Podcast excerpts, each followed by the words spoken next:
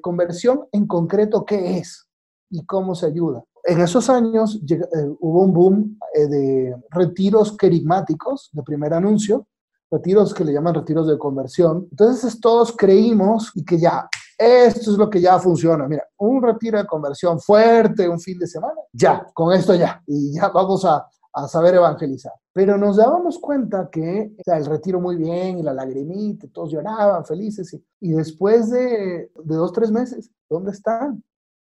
O sea, ¿qué, qué falta? ¿Qué, ¿Qué, qué es lo que no hicimos? Estás escuchando la segunda temporada de Platicando en Católico el show en el que de una forma muy casual y rompiendo moldes, platicamos con diferentes actores de carne y hueso de la iglesia de hoy para conocer sus testimonios y lo que están haciendo para avanzar el reino de Dios en la tierra. Bienvenidos. Híjole, cómo disfruto platicar con, con padres, con sacerdotes que de una forma alegre están viendo cómo subirse al a la nueva evangelización que tanto nos han dicho estos últimos tres papas, lo está haciendo de una forma muy diferente en el sentido, no a lo mejor de encontrar el hilo negro o no de ir en contra de las cosas que siempre ha hecho la iglesia, no, no, no, en el sentido de ponerse a estudiar de lleno qué es lo que ha hecho la iglesia y aterrizarlo al mundo de hoy, ponerlo de una forma muy práctica, muy concreta. Eso es lo que está haciendo el padre Rafael Pacanins con formarapóstoles.com que de hecho ahorita es buen momento de que se metan ahí, se suscriban, pueden bajar un ebook gratis, nada más al suscribirse. Y esta parte de hacer discípulos, de ser discípulos, de hacer comunidades, de ser iglesia, que hemos platicado muchas veces aquí en Platicando en Católico, la tiene muy clara, muy, muy clara. Que padre, los retiros emocionales o espirituales, como nos platicó, bueno, como acaban de escuchar, pero de poco sirve. Obviamente Dios se usa todo. No me juzguen. Pero si después no hay un seguimiento, no hay esas relaciones con las que estamos juntos en la lucha hombro a hombro como cristianos, como, como católicos, como discípulos, híjole, ¿cómo, cómo le hacemos en el mundo como hoy? Se va a quedar solo en un retiro emocional, espiritual, sentir bonito y ya. Entonces, parte de los talleres que está ofreciendo formar apóstoles, Padre Rafael Pacanins, va más allá de eso, ¿no? Y de eso nos platica mucho en este tiempo. Espero que disfruten tanto como nosotros. Acuérdense que ahorita es buen momento de darle seguir Spotify, Apple Podcast, iHeartRadio, YouTube, Google Podcast, donde quiera que nos escuchen de todos lados. Eh, es buen momento para, para seguir, para que más gente sepa las cosas padrísimas que están pasando en la iglesia de hoy, así como esto que trae el padre Rafael Pacanins, quien nos platica mucho también de su historia, ¿no? Y algo, su alegría es contagiante, van a ver. Espero que disfruten tanto como nosotros. Nos vemos del otro lado.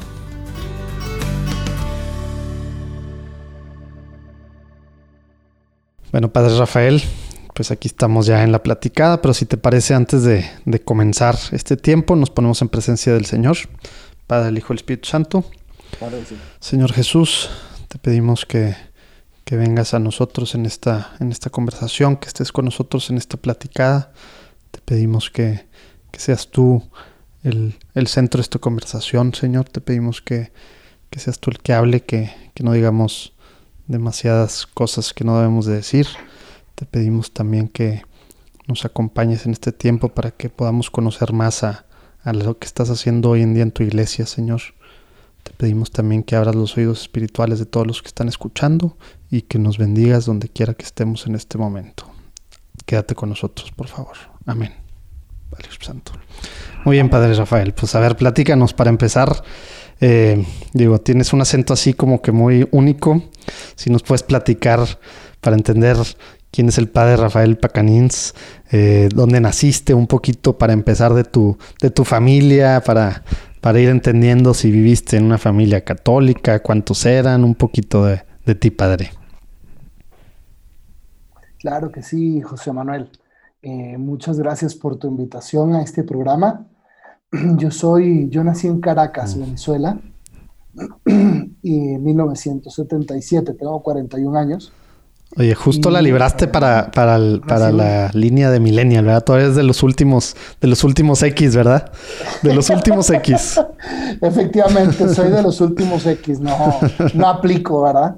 Entonces, entonces ahí, este, eh, bueno, nací en una familia muy católica. Mi papá, gracias a Dios, mi papá y mamá me inculcaron la fe desde pequeños y ese es el, el orden que me han dado, del cual estoy enormemente agradecido. Siempre tuve ejemplos muy bonitos de ellos de fe.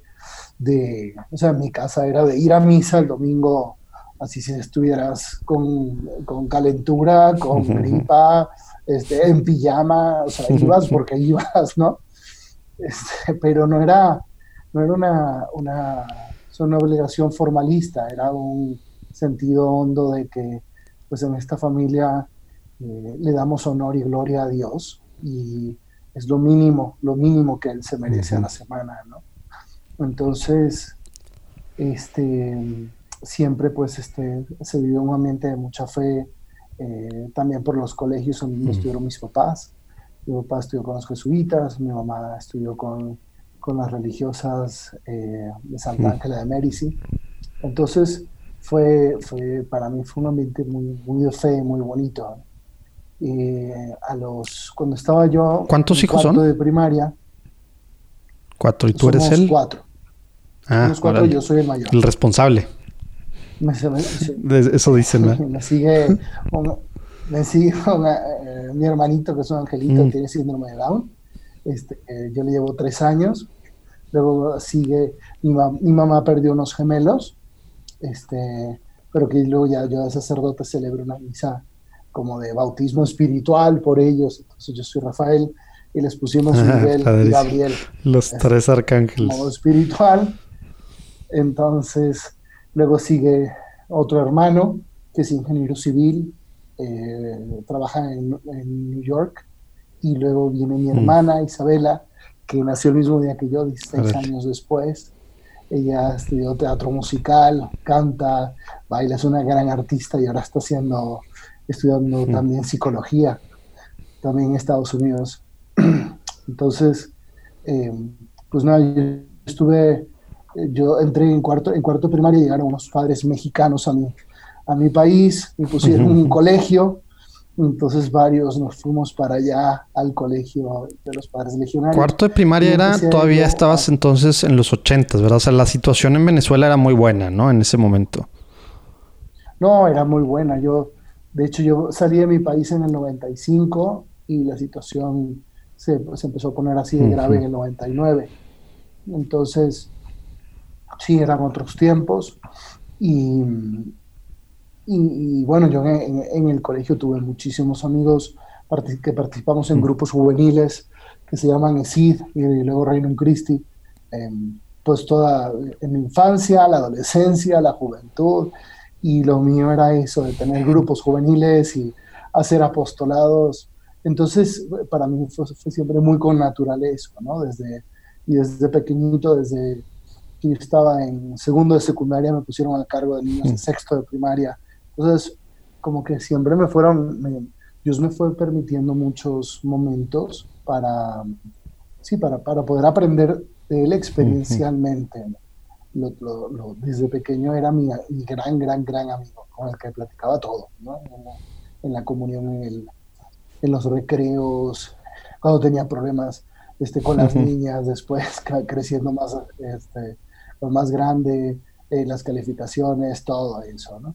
Entonces ya en, prepa como que se fue haciendo más claro que donde yo tenía la mayor plenitud, alegría y todo era cuando yo estaba entregándome a los demás en estos grupos juveniles y este, haciendo apostolados y sí, inventando cosas de cómo hacer para poder acercar a mis amigos a Dios y pues si dos más dos son cuatro. Como que a veces, a veces pensamos que, que debe ser cuando se habla del llamado, de la vocación o aún en la oración, ¿no?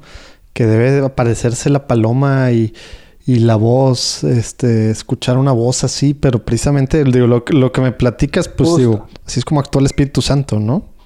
Yo no sé si nos quieres platicar de, ese, de, cómo fue tu llamado. ¿Fue tal cual lo que estás diciendo? Dos más dos es cuatro, porque porque te sentías pleno haciendo esto y respondiendo de esta forma? ¿O cómo estuvo, padre?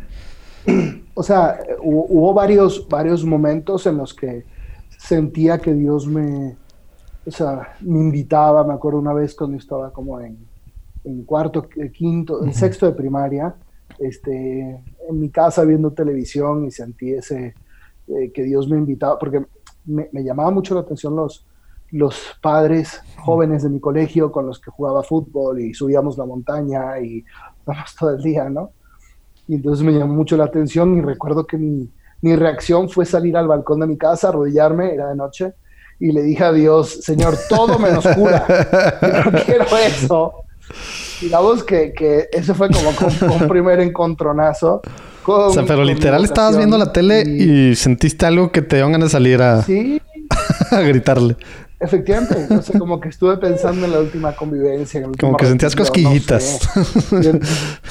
y, entonces ahí lo sentí muy fuerte y dije, y respondí así porque pues jamás en mi vida y además no tenía ningún familiar sacerdote. Todos los sacerdotes que yo conocía pues venían de México, de España, o sea, no, no conocía algún sacerdote así de, de los más cercanos, pues, ¿no?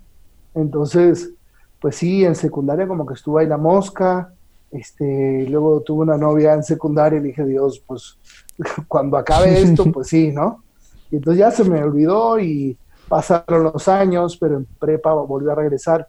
Y, la verdad, yo creo que, o sea, como que, como que la vocación es, eh, es algo como, como a uno le pasa en, la carrera, ¿no? O sea, que, que, tú te encuentras en tu lugar y dices, pues es que lo mismo es echar números, ¿no? Entonces tú, yo aquí ayudo mucho a los jóvenes a en, la prepa, en la universidad, o sea, lo ves, este, que, ¿dónde te sientes pleno? O el que le gusta jugar fútbol, pues está jugando fútbol y está todo el rato ahí jugando fútbol y pueden pasar horas y, puede seguir jugando fútbol. Y si lo ponen a jugar básquet, pues no es lo mismo, ¿no? Entonces, como que uno va encontrando, es que esto estoy en mi mero mole, estoy en lo que es, esto es, o sea, esto es para lo que fui creado. Y, y estando en esto, como tengo una experiencia de flow enorme y, yo sé, pues sentí que eso fue lo que pasó. Entonces, si unes, si unes como que la inquietud espiritual que no sabes dónde viene, a este sentido de que estoy en mi lugar y pues ¿para qué me hago tonto? ¿no?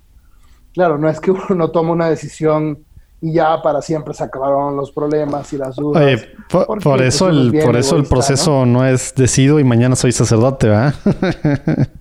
Justo, uno pasa 14 años analizando qué es esto, porque tú puedes sentir eso y no tener una sí, o, a lo mejor hasta las aptitudes, ¿verdad? O no saber el camino por dónde, ¿verdad? Digo, también se requiere ciertos... Pues digo, hay que pasar las clases, ¿verdad? Todo. No, y además, si también uno lo ve mucho eh, en los primeros años de carrera, pues muchos se cambian de carrera, entraron pensando que era una cosa y luego van viendo no, necesita, no es necesariamente una inquietud, ya es un llamado. Y por eso le, yo le invito siempre a los, a los jóvenes que tienen esa inquietud, hmm. es ve y conoce. O sea, quítate la inquietud, ¿no? Ve, conoce, eh, vive ahí, es decir, un fin de semana, una convivencia, un día, ve y conoce y, puedes ir viendo. Que lo bueno es que por eso los veranos, pues muchas pues, órdenes, eh, etcétera, o, o, o, como se dice, seminarios diocesanos, pues el verano, que normalmente los jóvenes es, pues cuando no hay mucho que hacer, pues hay oportunidades de semana, de fin de semana, hay de todo, ¿verdad?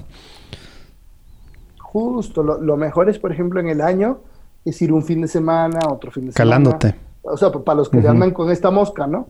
Entonces, van un fin de semana, van otro fin de semana, ven, oye, pues quiero hacer un, un, un, periodo más largo. Entonces, en el verano, pues ir una semana, dos semanas, tres semanas. Y entonces, este, y, así poco a poco vas viendo si, si es que no, no es tampoco tan difícil, ¿no? Si, o sea, esta vida no es para estar amargados, ¿no? Y entonces uno va, yo me acuerdo que cuando fui en el verano del 95, tú decías que esto es como un gran, no sé, estar con mis cuates de toda la vida y felices en lo mismo, haciendo deporte, y, o sea, era mi sitio, ¿no? Y hablando de la misión y viendo este, las grandes perspectivas que uno tiene como, como, como sacerdote entregado a los demás, misionero, entonces ya, o sea, es muy sencillo, uno lo ve y dices, pues esto sí es lo mío, no es lo mío. Y hay quienes tardan más, ¿no? Un año, dos años, y dicen, no, pues no es lo mío, pero está bien, es justo para eso, no hay, no hay, que, no, hay que presionarse de que tengo que decir hoy. Oye, regresando a ese momento, padre, ¿cuántos años tenías cuando ya decidiste? 17, o sea, era, pues no sé qué es, cómo se llama ya, pero acabando la prepa o era en medio de la prepa? Era, ah, no, acabando la prepa, porque ya hacíamos un año menos de prepa, un año más de mm. carrera después. Entonces, acabé la prepa. ¿Y, y eso cómo, o sea, cómo fue? Quisiera saber cómo es para un joven de 17 años, que todavía es menor de edad, eh, irse a otro país. Digo, tengo, tengo como que aquí dos, dos cuestiones. Una es, ¿cómo fue con tus papás? Y aparte siendo el mayor, como que a veces es difícil para los papás. Digo, platicas que tus papás estaban muy metidos en estos temas, pero bueno, no sé, no deja de ser humanamente pues difícil que el mayor es el que se va. Eh, y luego si también nos puedes platicar ¿por qué, digo, dices que te viniste acá a Monterrey, ¿por qué, por qué los legionarios? O sea, ¿cómo, ¿cómo entra ahí? Digo, ya sé que ya platicas dónde estabas, que estabas en todas las cosas que tenían que ver con el Reino Christi, pero, pero ¿cómo fue el proceso de por ahí es, no? Sí, yo creo que pues es muy sencillo, porque Dios también, o sea, como que Dios no, no te va a llamar a una que no conoces. a la que tú no tengas posibilidad de conocer, ¿no? Hay muchas generaciones benditas y santas, pero como que Dios te va diciendo, bueno, pues entras por aquí, porque a lo mejor, digo, uno luego tiene que ir haciendo su, su, su recorrido, su camino, ¿no? Y a lo mejor ir conociendo varias congregaciones, pero yo creo que, que este, básicamente, pues Dios como que no te tiene en el martillo de, de, saber cuál es, en cuál encajas, sino que es muy sencillo y vas viendo, ¿no? Aunque, aunque hay muchos jóvenes de nuestros colegios que han encontrado su llamado en el clero diocesano, incluso en la vida contemplativa con, con los monjes, este, o que se han ido con los jesuitas, ¿no? Yo, eh, o sea, o con el Opus Dei, ¿no? Como numerarios, este, entonces eh, sí se dan las cosas, pero como que Dios te va dando la, la, la señal, ¿no? Y yo creo que pues uno, uno como que está hecho para algo, ¿no? A mí me llamó mucho la atención de los legionarios, pues ese espíritu eh, muy, muy decidido, ¿no? De, muy militante, muy fuerte hacia adelante en la formación, en la enseñanza de cómo orar, en la echar adelante apostolados eh, por la sociedad. Este, me llamaba mucho la atención que fueran tantos años de estudio y de formación mm. doctrinal, porque que la parte de humanidades es la que es extra, como quien dice, ¿verdad? ¿O cuál es la parte que, que, son más? Porque dices 14 años, aparte de lo de las prácticas apostólicas, pues de todos modos 12 años es más de lo común en, para, para ordenarse a alguien, ¿no? Sí, efectivamente. Hay congregaciones que hacen 7 años, 8 años, 9 años, ya va, dependiendo de cada especialidad. Eh, nosotros hacemos el noviciado, dos años, humanidades, un año, dos años. Eh, luego la carrera en filosofía. Este, ahorita están cambiando un poquito los planes de estudio de la filosofía porque ya son 100% homologados civilmente, ¿no? Con, todos los requisitos. O sea, tú literal terminas con el título licenciado en filosofía de tal de la Universidad Ateneo sí, Pontificio. Efectivamente, y podría y puedes trabajar y puedes hacer cualquier tipo de maestría, ¿no? Antes tenías que hacer un proceso de revalidación pero ahora ya se homologan los planes con todas las universidades civiles y sales con el doble título del eclesiástico y el civil, ¿no? Entonces eso te permite, hay muchos padres que luego hacen un montón de maestrías en psicología, en comunicación, en administración de empresas, no sé, en, lo que sea, y eso les ayuda mucho. O también eclesiásticas, una maestría en Biblia, en, o en este, atención a familiar, ¿no? Entonces, y después hacemos prácticas apostólicas, que son dos, tres años, dependiendo de la madurez de ¿Dónde te tocó a ti tus prácticas? Mm. Yo vine aquí a México.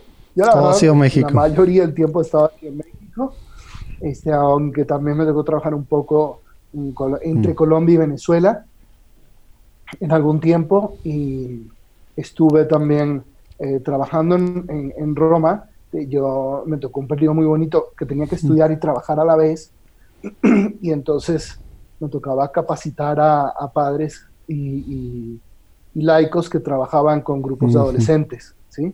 Y a padres que trabajaban con grupos de promoción vocacional. Entonces, fue una época en la que tuve que viajar bastante, ¿no? A varios países, a Estados Unidos, a España, este, a Francia, a Italia.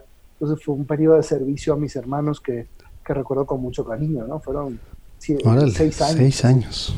Wow, no, pues sí fue un buen... Sí, sí, sí. Entonces tenía que estudiar, trabajar y este, ir a clases, pero luego... Que eso no es normal, ¿no? O sea, normalmente, digo, no eres, no estás estudiando y al mismo tiempo viajando y haciendo tantas cosas. Simplemente era por, porque, digo, algo, algo te vieron, me imagino, ¿ah? Pero, porque había pero, necesidad. pero que era... No, porque había necesidad. Porque había mucha necesidad porque era un momento mm, donde la congregación estaba creciendo muchísimo y había mucha necesidad de capacitación, ¿no? De capacitación, de entrenamiento. Y entonces yo pude colaborar ahí. Ya, la, la verdad, ya eso no se hace.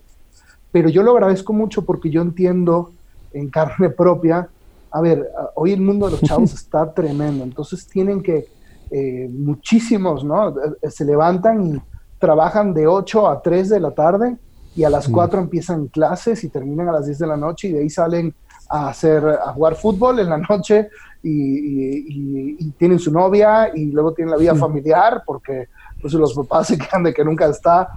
Entonces, este, con, unos sacrificios enormes. Entonces, yo creo que a mí también Dios me, me preparó mucho de esa manera porque me acuerdo que tenía que echarme, no sé si, si venía, si tenía que, regresar de México a Roma, pues eran ocho horas de estudio, ¿no? Este, todo el mundo viendo sus películas yo, yo estudiando, sí, pero yo lo agradezco mucho por, por la mm. formación, ¿no? La, la, la, la, formación que tuve y luego, este, y también el, entender cómo organizarse, ¿no? O sea, cómo, o sea, porque teníamos, tenía que sacar pues todas las horas de estudio igual que los demás y recuperar clases, este, como los demás y aunque sí pasaba mucho, muchos, mucho tiempo en Roma, no, no es que todo el tiempo estuviera fuera, ¿no?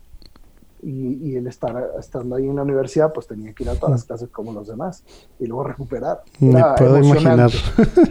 Oye, y, y, te ordenas hace 10 años, ¿verdad? En el 2019, 2009, ¿verdad?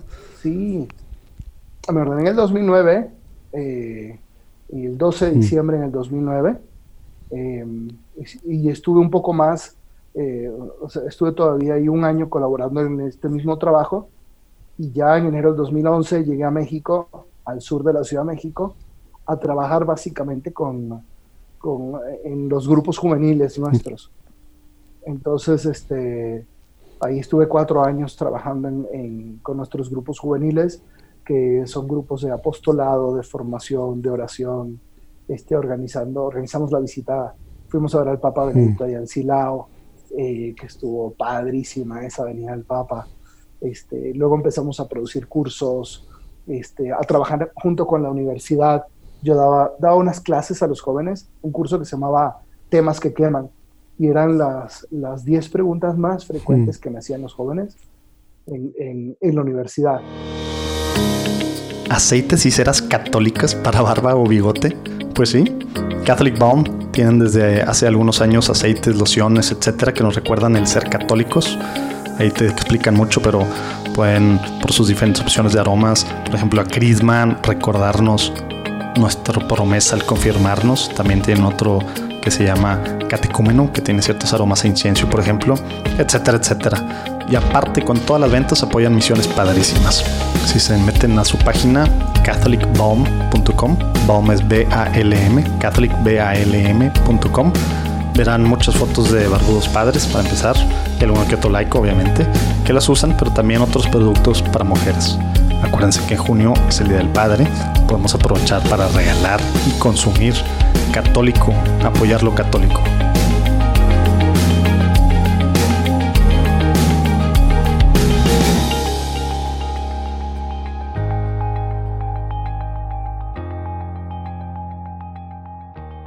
Oye, que ahora no sé si ya lo escuchaste, pero acaba de salir, que soy, hace tres días, eh, publicado el, de, el podcast de Bishop Barron. No sé si ubicas a Bishop Barron, ah, pero sí, mucho, sí. otro rollo, Word on Fire. Word on Fire. Y, y acaba, acaba de sacar su, su podcast. Ya ves que él, bueno, él está en Reddit, que es esta red social de preguntas. Hace dos años era el tercer lugar, todavía el primer lugar del más, al que más le preguntaban era Bill Gates, segundo lugar era Jordan Peterson. Este año el segundo lugar justo abajo de Jordan Peterson y ahora en su episodio que vamos a poner ahí un link si lean para abajo donde quiera que escuchen, él, él dice de las, creo que lleva 27 mil preguntas, una cosa así que le hacen en Reddit. Y él, y él precisamente lo que dice, bueno, obviamente fuera de los ataques y de tal, que obviamente hay mucha gente, como que tiene, hace un resumen de las top preguntas que gente pues les hace, ¿no? Y va mucho, va pues para este lado, de entender que la vida, de, del tema de, pues muchos temas así, está, se me hizo padrísimo. Eh, eh, como, pues digo, ya sabemos que es un evangelizador cañón en Bishop Barron. Obviamente, yo sigo otra muchísimo. Cosa. Todas las semanas escucho su homilía. Ah, su homilía es un padre. No, hombre, una otra cosa. tremendas, con un fundamento bíblico enorme. Eh, me encanta. Y lo que ha escrito. ha comentado varias veces. Varias veces tiene, tiene, ha comentado en esas homilías la cuestión de las preguntas que le llegan por Reddit y no sabía que sacó un podcast de eso. sí, porque ya ves que tiene el podcast de las homilías y tiene el de Word on Fire, que tiene un, Que tiene un coanfitrión y ven temas. Y a veces hasta está padre porque hay podcasts que son solo responder preguntas, pero que le mandan como en voice message o así. Y hay unas que hay un, hay un programa que responde preguntas de niños y así, a ver, ¿por qué el infierno? Si Dios nos ama tanto. O otros de jóvenes, ¿por qué no sé qué? Si, y esto está padrísimo, digo, me, me acordé porque va en la línea lo que estás diciendo, que pues, sobre todo en la juventud eh, tú, tú, identificas a lo mejor las 10 preguntas candentes o los temas que queman, que me gustó mucho el nombre, pero como que a veces pensamos malamente y gracias a Dios hemos aquí podido platicar con, pues, con mucha gente eh, que nos, me, viene mucho a, la, a, la, mente el padre Didier de Verbum Spey, un, un padre francés que, hablaba mucho el tema de la razón. Tenemos que cuestionarnos cosas y a veces como que pensamos, no, en la fe no se cuestiona nada, no, en, los, en el catolicismo no hay que hablar. Por eso este tema de las preguntas, de ver las preguntas, es una forma de evangelizar. Entonces esto de temas que queman, pues para empezar es atractivo. Platícanos un poquito cómo fue esa parte, porque realmente me emociona a mí ver estas o escuchar estas cosas de, cómo a través de preguntas, pues claro, tenemos que preguntarnos. Era súper interesante porque era un curso que, que era abierto y en, el que recibías créditos. Entonces, muchas veces los chavos que, iban a este curso eran aquellos que no habían podido conseguir créditos de otras maneras, ¿no? O sea, había de todas las carreras, básicamente. Había de todo, de todas las preferencias sexuales, de todas las religiones. Me acuerdo que había budistas y había este, cristianos de otras denominaciones, o ateos, o católicos, pero no necesariamente eran todos eran jóvenes eh, eh, católicos practicantes. Algunos sí se metían como para fortalecer su fe, pero, pero bueno, otros porque no les quedaba de otra. Y te puedo decir que hice excelentes amigos que nos seguimos en redes sociales y me, preguntan y, hablamos. Pero mm, me dio muchísimo gusto porque este, mm, al inicio yo lo pensé para formar a jóvenes católicos en la apologética y, resultó mm. que venían pues de todas, de, todos los tipos de personas y, este, y fue un compartir muy padre, ¿no? Y, eh, y, todo con la convicción de que no existe otra, otra religión que combine mejor ciencia y fe. Exacto. Razón y fe. O sea, e, el, el cristianismo logra dar respuestas tan, tan completas a todas las situaciones de la vida, ¿no? a todas las situaciones límites incluso, este, le logra dar respuesta a tan, incluso de una manera tan razonada. Yo creo que eh, durante mucho tiempo eh, eh, en, la educación nuestra un poco era esto es así porque, porque pues es fe, ¿no? Yo tienes que creer. Hoy, hoy ese margen se, ha ido moviendo. Entonces hay muchísimo que lo que uno no tiene que creer por, porque simplemente hay evidencia, ¿no? Entonces, todavía hay, hay, lo que uno cree, ¿no? Por ejemplo, uno tiene que creer que si el sacerdote dice yo te solo tus pecados, eso, eso lo tengo que creer, o sea, y no hay una evidencia científica, ¿no? Pero hay muchísimos otros campos. Sí, hay, hay, cosas, como dices, que, que traspasan o van más allá de la razón, que no quiere decir que estén en contra de la razón, ¿verdad? Justo, no está en contra de la razón, incluso no te tienes que quitar la razón para, para poder creer en ella, sino apoyado en la razón, crees en ella, ¿no? La este, evidencia de la existencia de Dios, evidencia de la existencia histórica de Jesucristo, evidencia de eh, la, la, histórica, científica de, la, de, la, divinidad de Cristo, ¿no? Evidencia de lo que hay, de la vida después de la muerte. Son cosas que apoyan el, el, al, al dogma de fe que yo ya sabía y lo apoyan y dicen, qué hermosura, ¿no? Qué bello, qué bello que, que efectivamente que no, no, no, no, no, no, te, no, no, tienes que, que, desconectar tu razón para, para, entender el cristianismo, sino que te apoyas en ella, ¿no? y, y, Dios, pues eh, Dios, que, Dios que, que, es el mismo que se revela, es el que, como dice en la carta a los romanos, nos va dando muestras a través de la creación para creer en Él. Entonces, es una combinación eh, perfecta, hermosa, armoniosa, bellísima, que cuando tú lo puedes presentar ¿no? a, todas estas personas que andan a varias mentes. Al, al, final tú les dejas a ellos la decisión, ¿no? Es como, pues sí. pero cambias paradigmas completamente, porque algo que la gente piensa, pues es que, pues sí, es todo de fe, pero algo que la gente no sabe, o la gran mayoría no sabe, pues digo, una de las herejías eh, eh, condenadas en el Concilio Vaticano II, el tema del fideísmo, ¿verdad? O sea, no podemos creer solo por la fe, ¿verdad? O sea, no es todo, todo es la fe, ¿verdad? En el tema de nuestra religión católica. y eso es lo que piensa mucha gente, pero es cuestión de estudiarle tantito, de abrir la mente para, para escuchar a gente como tú con eso. Y no tener miedo. Me, acuerdo que uno de estos cursos di varios, o sea, di el mismo varias veces, y me acuerdo que al inicio una chica que era, que era atea, ¿sí? yo considero que, el que no cree o el agnóstico eh, eh, es, por varias razones, ¿no? Una es porque, porque razones afectivas, ¿no? Porque... Sí, malas experiencias. tuvo una experiencia muy mala este, con un sacerdote, una religiosa, sus papás, con alguien y, y, se aleja, ¿no? Entonces hay que trabajar con ella. Hay otros que es por, por, por, cuestiones intelectuales, ¿no? Entonces, es que yo busqué y no entendí y no, me, no lo considero lógico, ¿no? O solo leía, leía Nietzsche y me quedé ahí, ¿verdad? No leí nada más. Y me quedé ahí y, tengo razones, ¿no? Y hay un tercer tipo que es el que no quiere, ¿no? Mm. Yo no quiero creer porque no quisiera cambiar de estilo de vida. Ese es el más ah, difícil. Por, por, incomodidad, dices. Por incomodidad, ¿no? estoy muy bien como estoy, ¿no? Y sé que si me pongo a, buscar y a ver, o sea, sé que debería ser de otra manera, pero no quiero, ¿no? Bueno, mm. entonces, pero esta niña, eh, yo creo que estaba en ese segundo tipo, porque levanta la mano y me dice, oiga, padre, ¿qué pasa si lo que yo le, si, si en este curso yo le demuestro a usted que lo que usted cree no es verdad. que le dijiste, bring it on. y entonces, obviamente todos los chavos eran como 40 chavos ahí, y se, así se, veía el caer de una aguja, ¿no? Padrísimo. simplemente le dije, pues mira, si tú me lo demuestres, yo me quito en este momento este cuello y dejo mi profesión. Porque yo no quiero estar engañado, tú quieres estar engañada.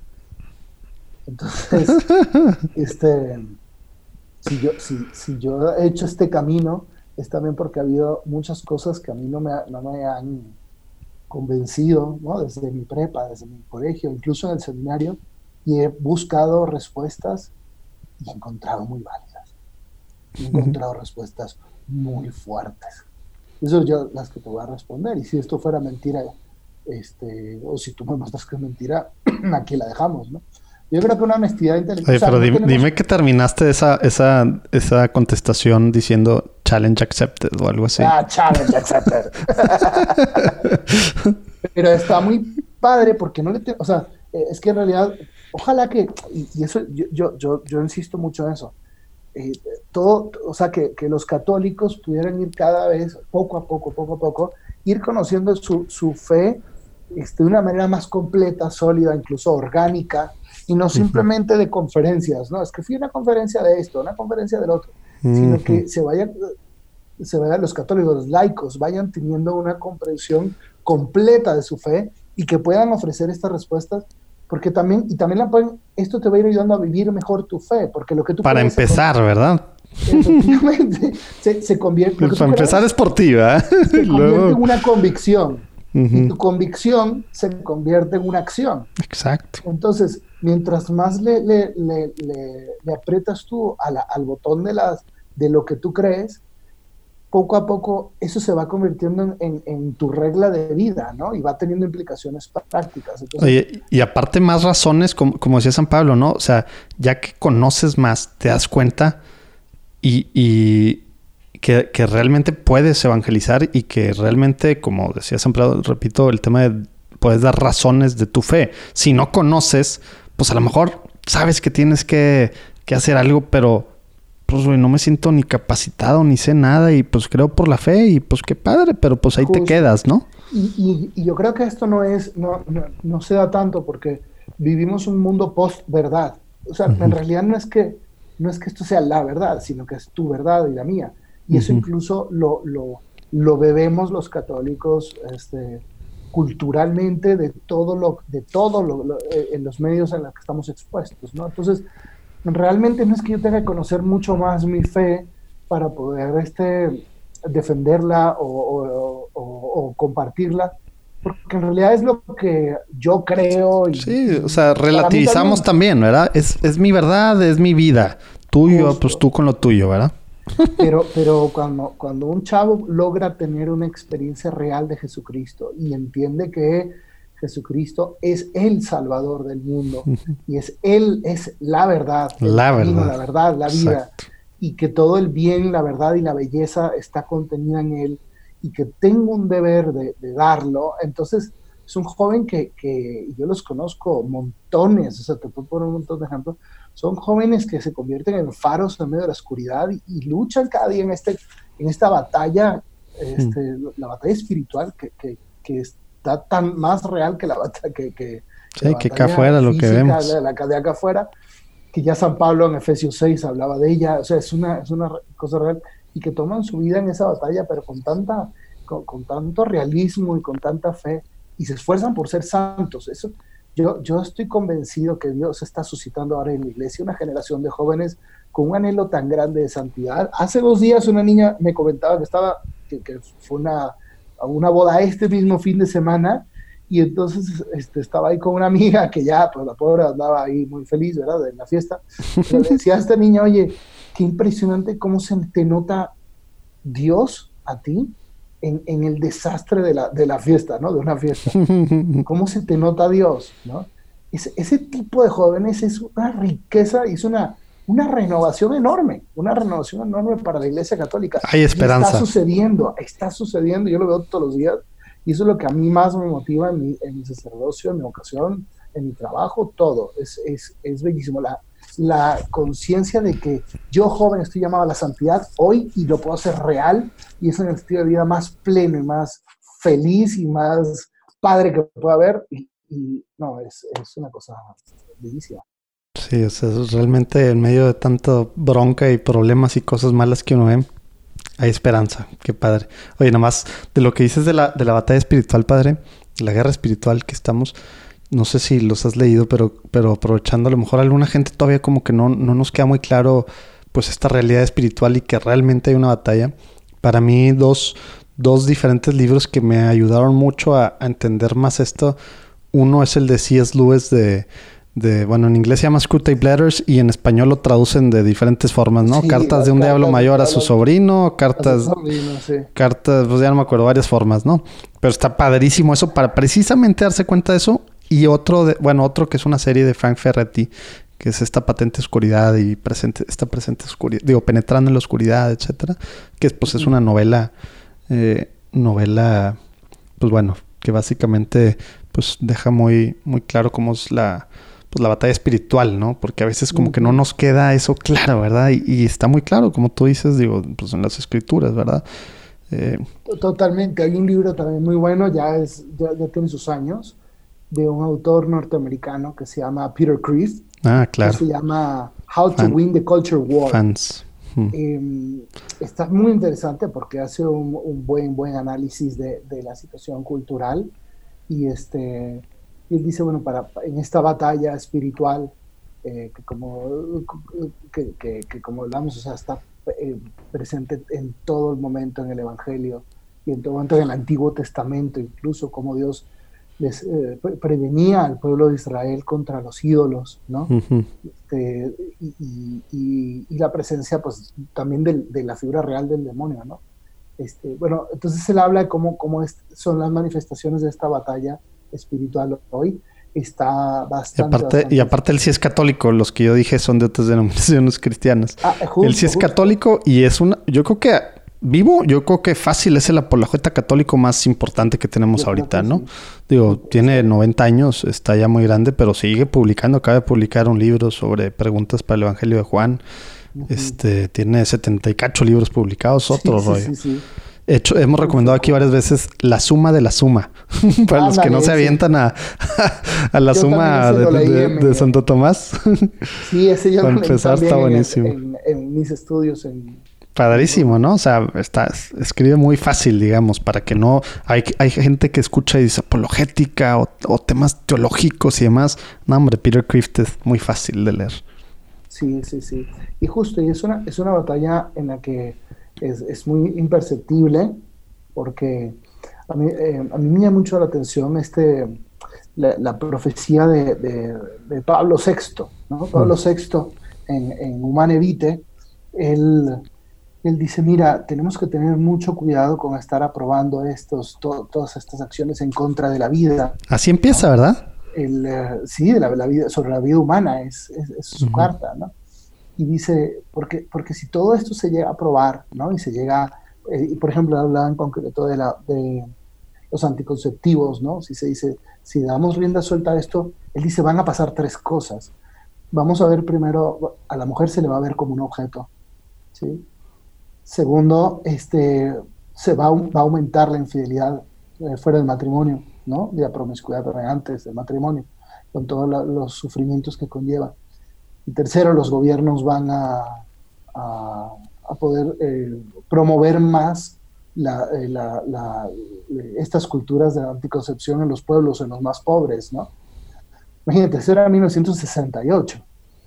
Todo lo que hemos visto en, el desarrollo estos años este, es así, ¿no? Y, muchas veces a lo mejor uno dice, bueno, pues es que yo no voy a llegar, a mi familia, o mis hijos, no vamos a abortar pero es una concepción de, de, la otra persona como, como un objeto que me lleva a mí ser más egoísta en mis relaciones familiares, este, a ver mucho menos por el bien de mi esposa, de mi esposo, este, a no interesarme por los No, y se va permeando, por más que no quisiéramos aceptarlo, que no queramos, estamos en la sociedad, vivimos en el mundo, vemos series del, no, o sea, de hechas de Hollywood que trae esta agenda, escuchamos cosas, platicamos con amigos, con gente que, o sea, por más que no queramos, ahí se va metiendo.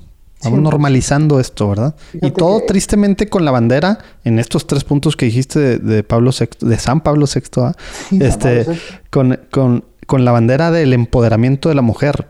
Lo que, ha logrado lo contrario, ¿ah? En los tres temas que dices, tiene que, se usa esta bandera, ¿ah? Que ha logrado lo contrario. Y este entonces, pues bueno, esa es, la comprensión de que, esto, de que esto tiene que ser así.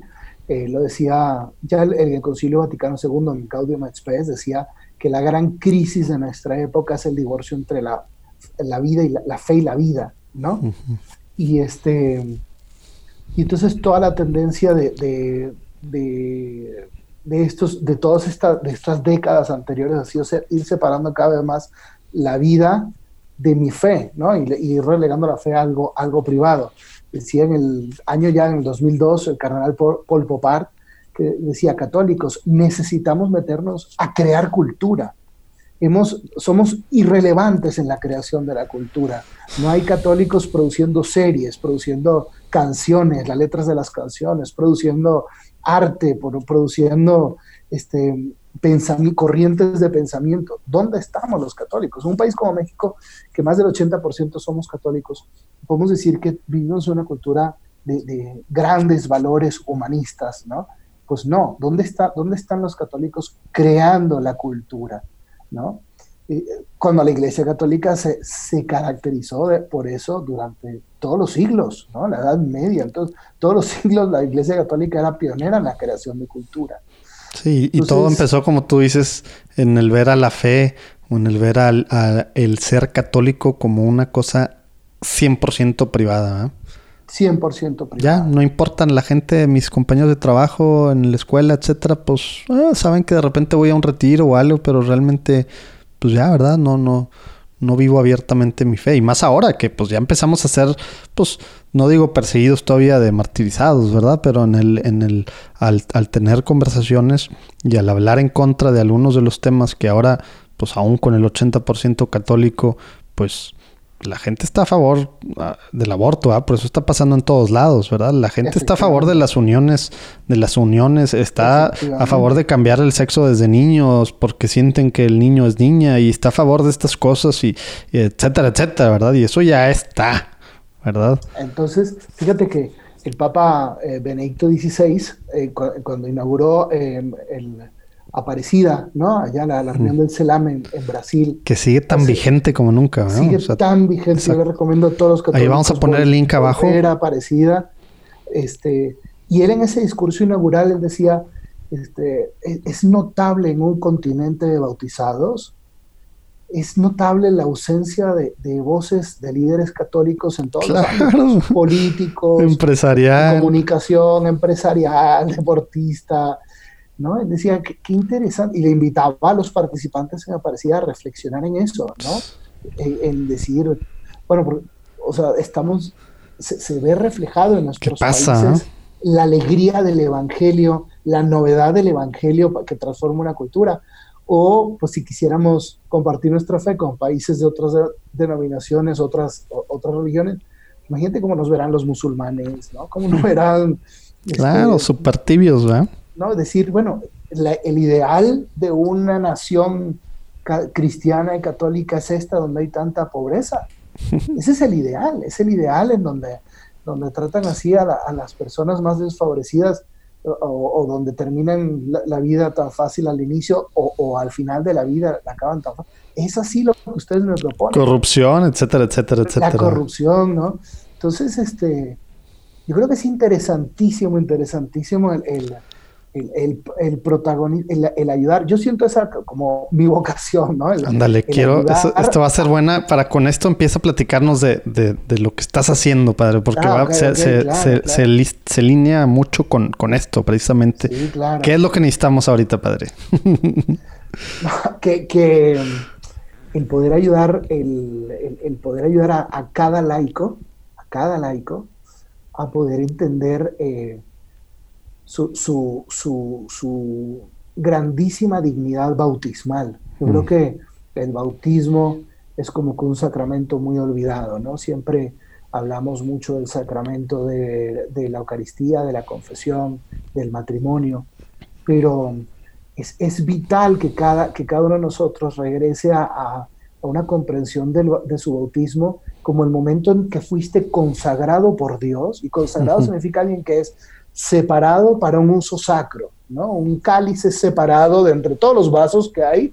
Sí, luego ya no te puedes echar una cerveza en el cáliz. Ya no puedes en el cáliz, ¿no? El cáliz fue separado y consagrado a un, para, un, para un servicio especial, ¿no?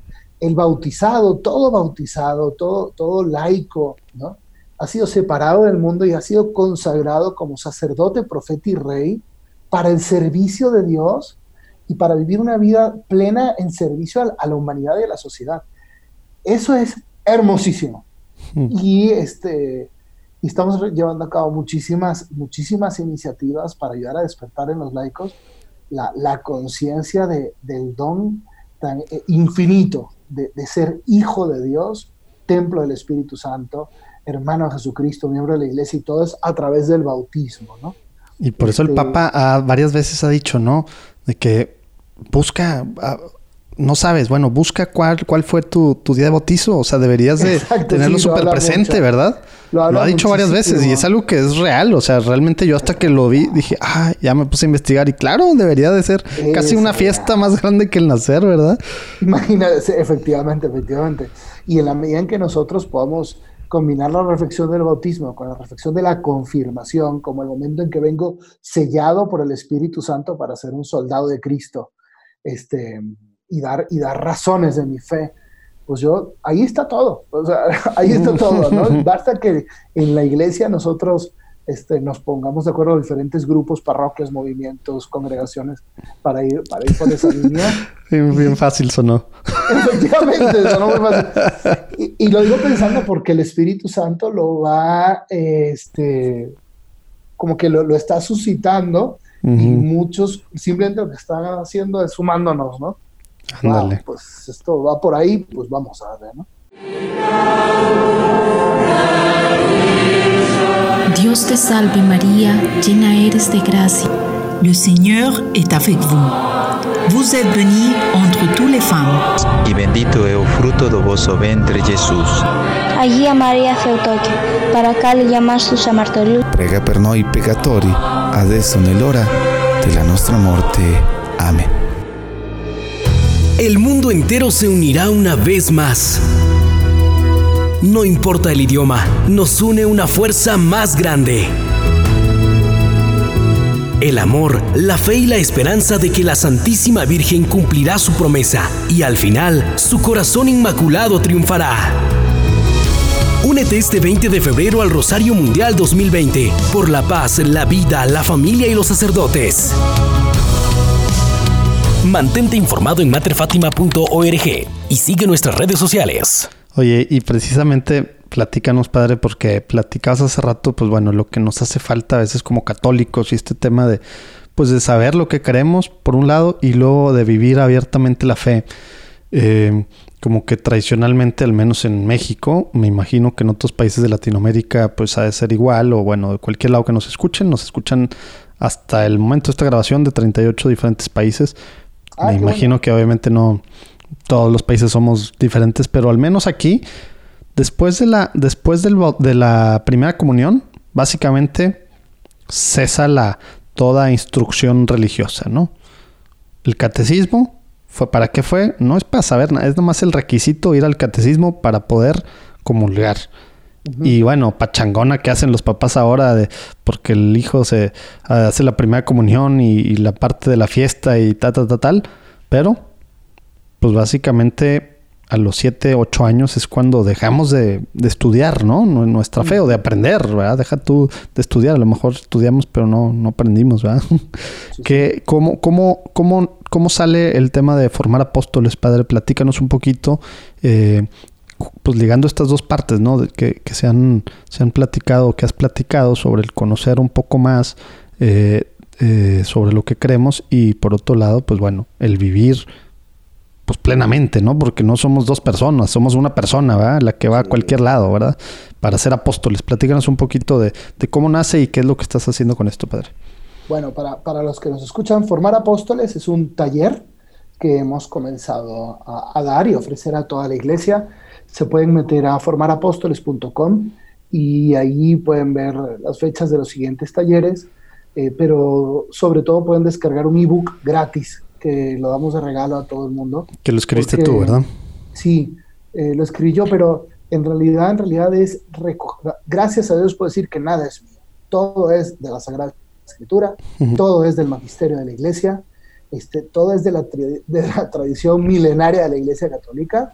O sea, la Iglesia Católica ha estado evangelizando dos mil años.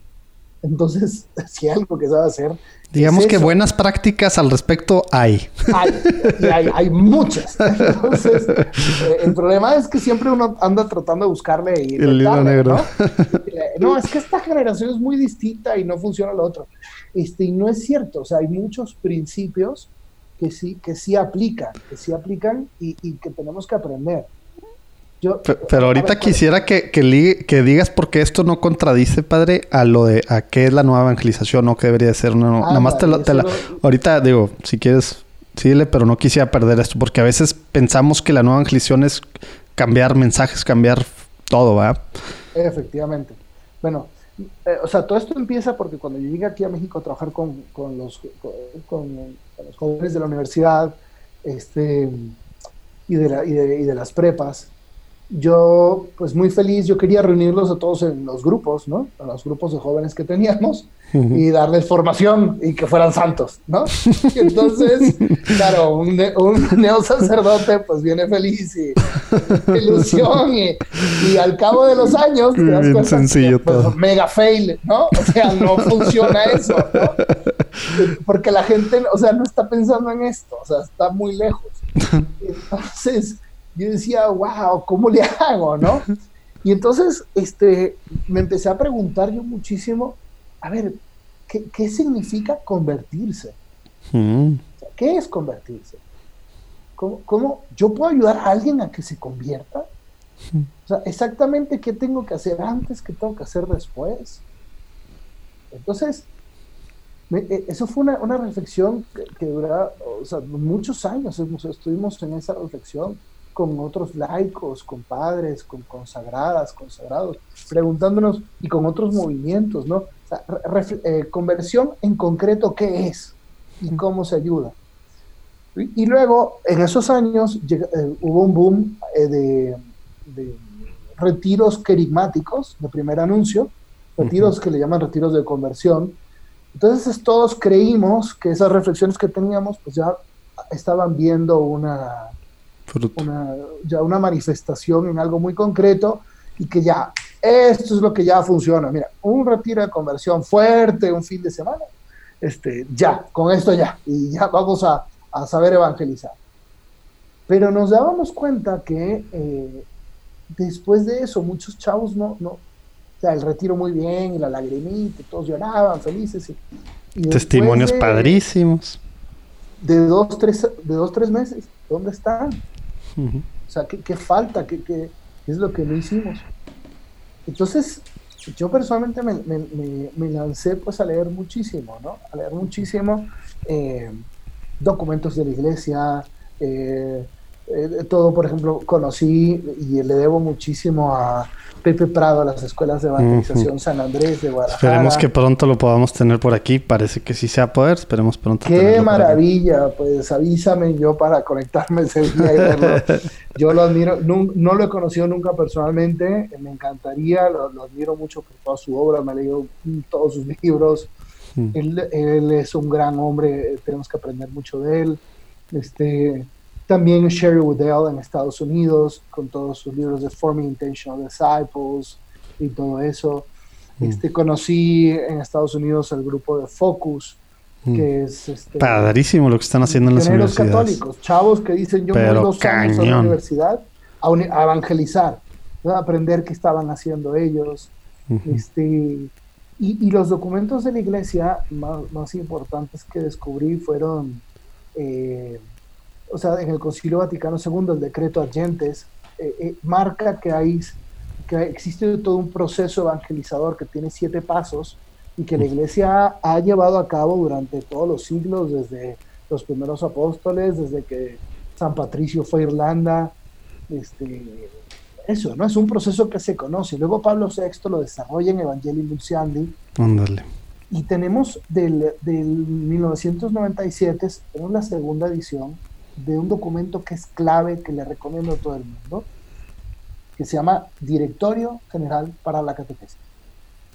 Ese documento es una de las joyas más grandes de cómo se evangeliza. ¿sí? ¿Cómo, ¿Cómo se evangeliza?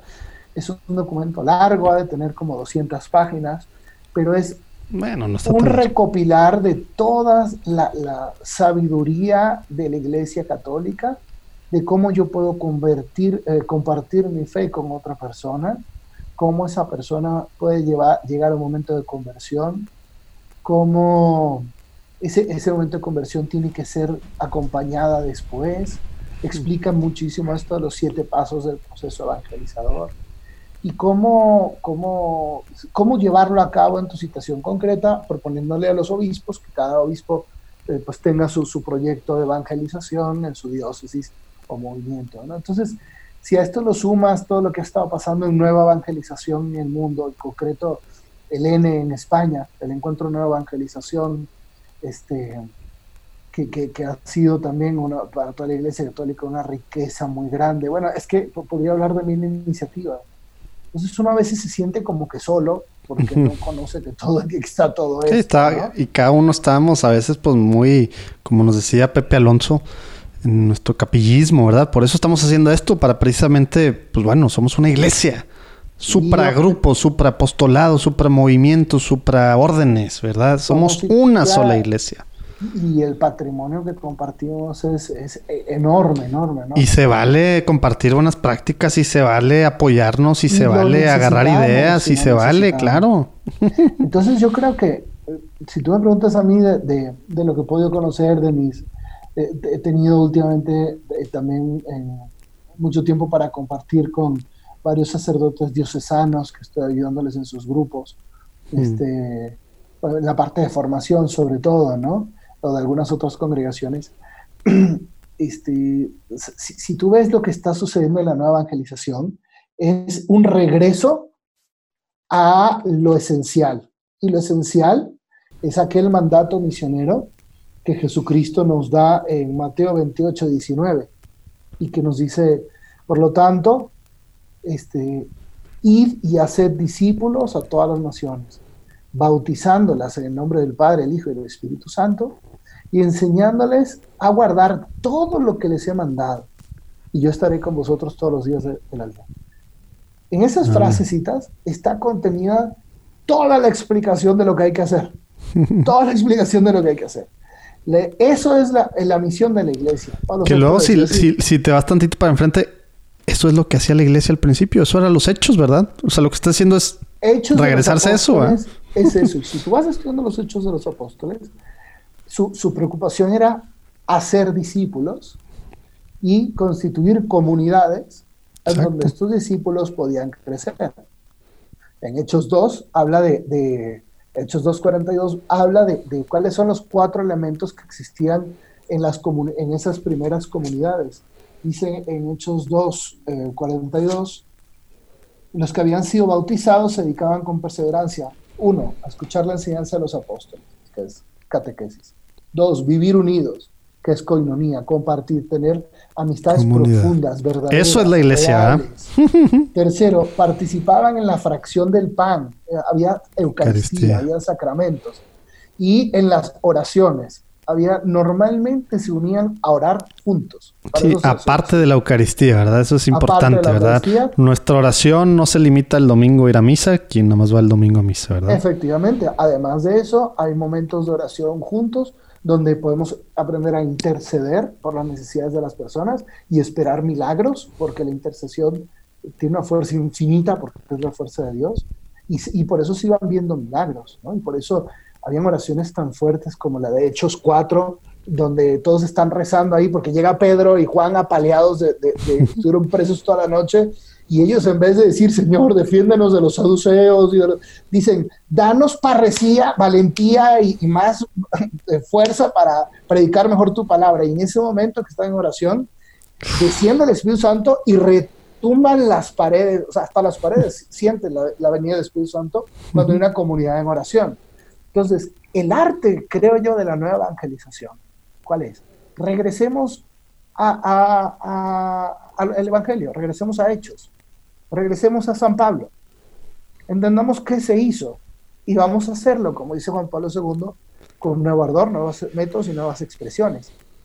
Pero no necesitamos, no necesitamos eh, eh, eh, cambiar el qué, es el cómo lo vamos a hacer hoy. Y cómo lo proponemos con valentía, ¿no? Entonces, iniciamos, iniciamos ofreciendo a, a grupos de jóvenes que yo los reunía en sus casas y les decía, oye, este, al, primer, primer grupo de chavos con, lo que, con los que empecé, que eran como de 17 a 22 años, este, oye, hicimos un chat en WhatsApp que se llamaba Hagamos un libro. Y ¿me ayudan a escribir un libro? ¿Lo hacemos juntos? sí, padre y tal. ¿Y cómo le vamos a ayudar? Entonces le dije, mira, yo les voy a dejar tarea y luego me dice, y, entonces, y si funciona, eso va para el libro. Y si no, no funciona, no va para el libro. fue mi manera para explicarles a ellos, de, hagamos un trabajo juntos, ¿no? nos estuvimos reuniendo muchos meses, yo les dejaba una tarea y a lo mejor pasaban dos, tres semanas, tareas de que ellos tenían que hacer con sus amigos no creyentes, ¿no? Mm. Este, o de que ellos tenían que hacer personalmente. Y entonces fue, fueron unos, unos meses tremendos y pude replicar esta misma experiencia eh, con otros dos grupos más. Entonces, mm, yo lo que descubrí es que eh, no tenemos que inventar nada, o sea, todo está ahí. Y estos chicos empezaron a entender de una manera muy práctica, muy práctica, cómo sí es posible ir y hacer discípulos en todas las naciones. Y, este, y entendieron ellos como, como eso, qué es un discípulo, que es lo primero. O sea, ¿qué es un discípulo? Ellos entendieron eso y tú tuviste tus, tus ratas de laboratorio para experimentar y ver qué cosas funcionaban. Efectivamente, efectivamente. y entonces lo iban haciendo y, y, descubrimos que sí se puede. Y eso nos ha ayudado muchísimo a no solamente tener unos retiros querigmáticos fuertes de conversión, sino, luego a constituir comunidades y sobre todo a meter un elemento que es esencial, que lo dice eh, el Papa Francisco en Evangelii Gaudium número 127 y 128, que lo llama así, persona a persona. No, no sabemos qué hacer. Muchas veces la gente, está hablando mucho de chavos, pero este curso, me acuerdo, se, lo acabo de dar a un grupo como de 100 señoras. era una de las cosas que después quería que nos platicaras para ver si estábamos ya viejos los que estábamos arriba de esas edades o qué onda, pero si quieres... No, me acuerdo. Había, una, había en ese curso, había una señora de 80 años, más o menos 81 años, que me decía, este, padre, lo, lo, lo peor de este curso es que yo ya sentía que ya yo había cumplido la misión en mi vida. Pero ahora ya entiendo que, ya, que no puedo dejar de seguir evangelizando. Y ojalá hubiera tenido este curso muchos años antes porque no, no, había visto tan claro cuáles son los pasos ¿no? que se hacen. Padrísimo testimonio, digo, y también vi que tienes para matrimonios, etcétera. Pero a ver, entonces, el padre tiene ideas de que formar y de, de pues cambiar a, digamos, hacer santos a los jóvenes. Se empieza a dar cuenta que no, empieza este tema del grupo de WhatsApp de hagamos un libro juntos y los primeros ejercicios para, para, pues, para ir ajustando, viendo, viendo cuál es el, digamos, la forma adecuada. Todo este proceso, más o menos, ¿cuánto te duró, padre? Desde, que yo empecé a, reflexionar con otro grupo de sacerdotes a quienes les debo mucho, eh, cuando yo empecé a reflexionar de, sobre esto, sobre qué es la conversión, ¿no? Hasta que tuve el... Que nos dejaste con la duda, por cierto. ah, bueno, pues ahí, ahí vamos. ¿Qué es la conversión? hay por partes, ¿no? Entonces, hasta que, hasta que di el primer, el primer taller formal, que fue el 1, 2 y 3 de diciembre del 2017, pasaron unos siete años. Wow. Y luego se, se, siguió enriqueciendo con mucho aprendizaje que, que yo iba teniendo de, de feedback de los grupos y, este, y, sobre todo comprender e ir purificando a lo mejor de muchos, de muchos elementos humanos e ir dejando solo, solo el, Evangelio, solo la Biblia, solo el magisterio, ¿no? Entonces, este, y, de ponerlo de una manera sencilla, recordable, ¿sí? memorizable y que se pudiera hacer de, de manera ordinaria se fueron sumando otro grupo de jóvenes, ahora un grupo más grande, eh, de, jóvenes más grandes, perdón, de 23, 25, 26 años, que ellos mismos, incluso hay un matrimonio joven que acaban de casar, están esperando a su hijo, 25, 26 años. Este, y ellos también empezaron, han, empezado a dar el taller, transmitir el taller. Entonces ha sido muchísimo aprendizaje, muchísimo aprendizaje. Este, y, creo que, y creo que, que, bueno, y me alegra porque pues es todo para la iglesia, para, eh, sirve para todos los grupos y además este, que no es nada inventado, es, es, retomar todo lo que tiene la iglesia. yo creo que más o menos ese fue el proceso. Wow, padrísimo. A veces nos damos como que queremos que todo sea súper rápido, pero bueno, tú lo que hiciste, digo, creo que está muy claro lo que hiciste. Uno, reflexionar y comentarlo con otros sacerdotes. Y no sé si a la par o lo pusiste tú como en segundo, eh, segundo plano o segundo paso, pero creo que fue a la par. Estudiar, te metiste a estudiar, ¿verdad? Y después, ahora sí, ya a calar los diferentes temas con un grupito chiquito, como que este proceso, pues así es, eso es la nueva evangelización. Ver nuevos formas, nuevos métodos, nuevos tal, y pues escalarle y es estudiarle, ¿verdad? Porque no va a ser así nada más de que se nos van a ocurrir cosas, ¿verdad?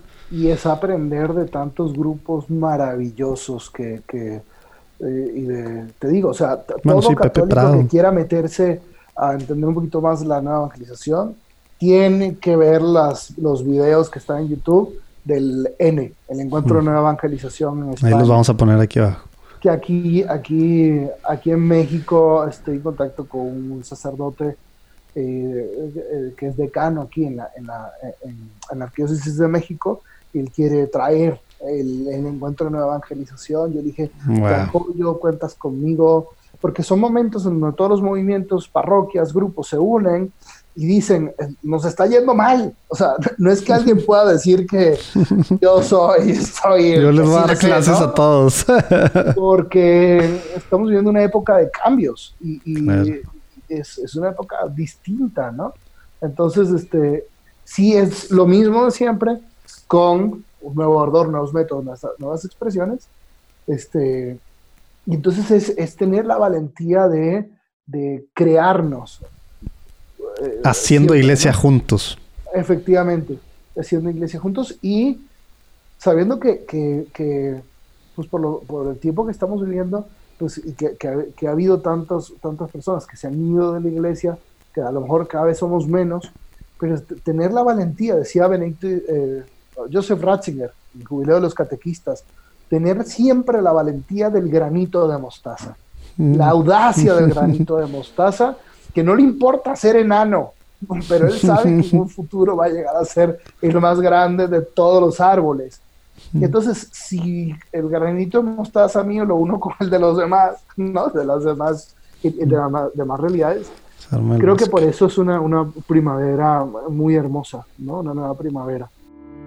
Hola, mi nombre es Armando del Bosque y soy director internacional de His Way at Work, una empresa que se dedica a ayudar a los empresarios y sus empresas a reconocer que Dios está en la empresa. Si tienes la inquietud o el llamado, si sientes que Dios te ha estado persiguiendo, si crees que la empresa ya no es tuya sino de Dios, si quieres entregarle la empresa a Dios, llámanos. Nuestro Apostolado, es una empresa sin fines de lucro, se dedica a compartir mejores prácticas de lo que otros empresarios han estado haciendo por más de una década para permitir que Dios permee dentro de su organización y ser más felices los empresarios, los directivos y los colaboradores y sus familias, que es el plan de Dios al final del día. No te preocupes si tus empleados son católicos o no católicos. Si tienes ese llamado de Dios, si Dios te ha estado persiguiendo, llámanos. Con mucho gusto te damos la bienvenida a este grupo de empresarios que ha decidido que la empresa es de Dios y no de ellos. Mi correo electrónico es armando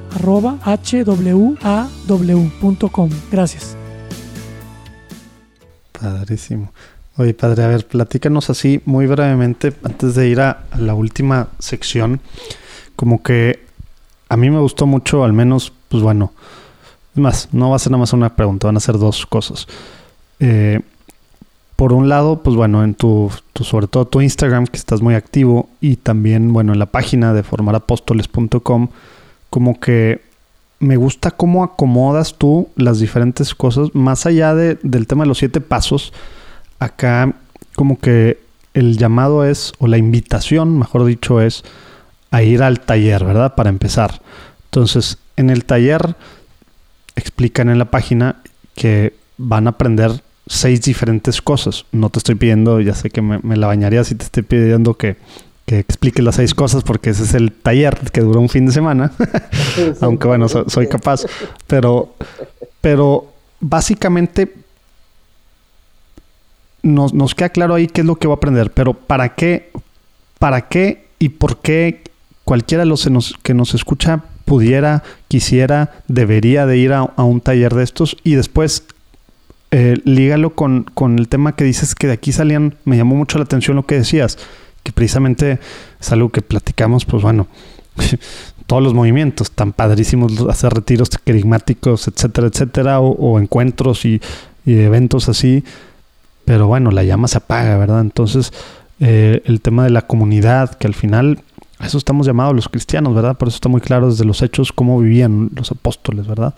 Eh, ¿por qué iría yo? Y luego, pues, ¿cómo, cómo me ligo a una comunidad o, a un grupo de personas que están luchando por lo mismo que yo, ¿no? Porque, porque a veces, pues dices, pues, pues, pues, sí, he ido ya a muchos retiros, ¿no? He ido ya a muchas cosas, ¿no?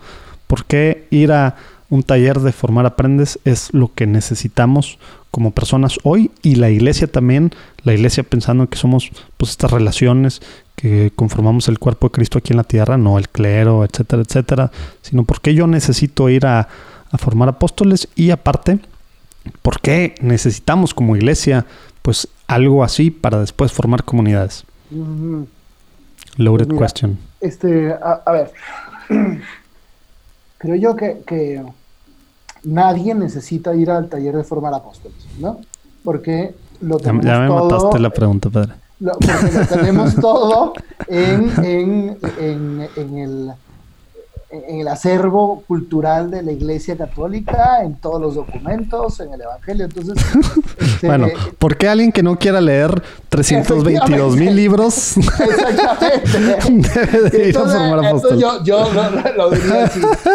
Este, yo creo que, que- que- que lo que hemos encontrado, y no es mérito mío, también mi equipo me, me ha ayudado muchísimo, lo que hemos encontrado es una manera muy didáctica, sencilla, de dar herramientas muy básicas, que por eso se llama taller, porque lo- se entrenan, los entrenamos.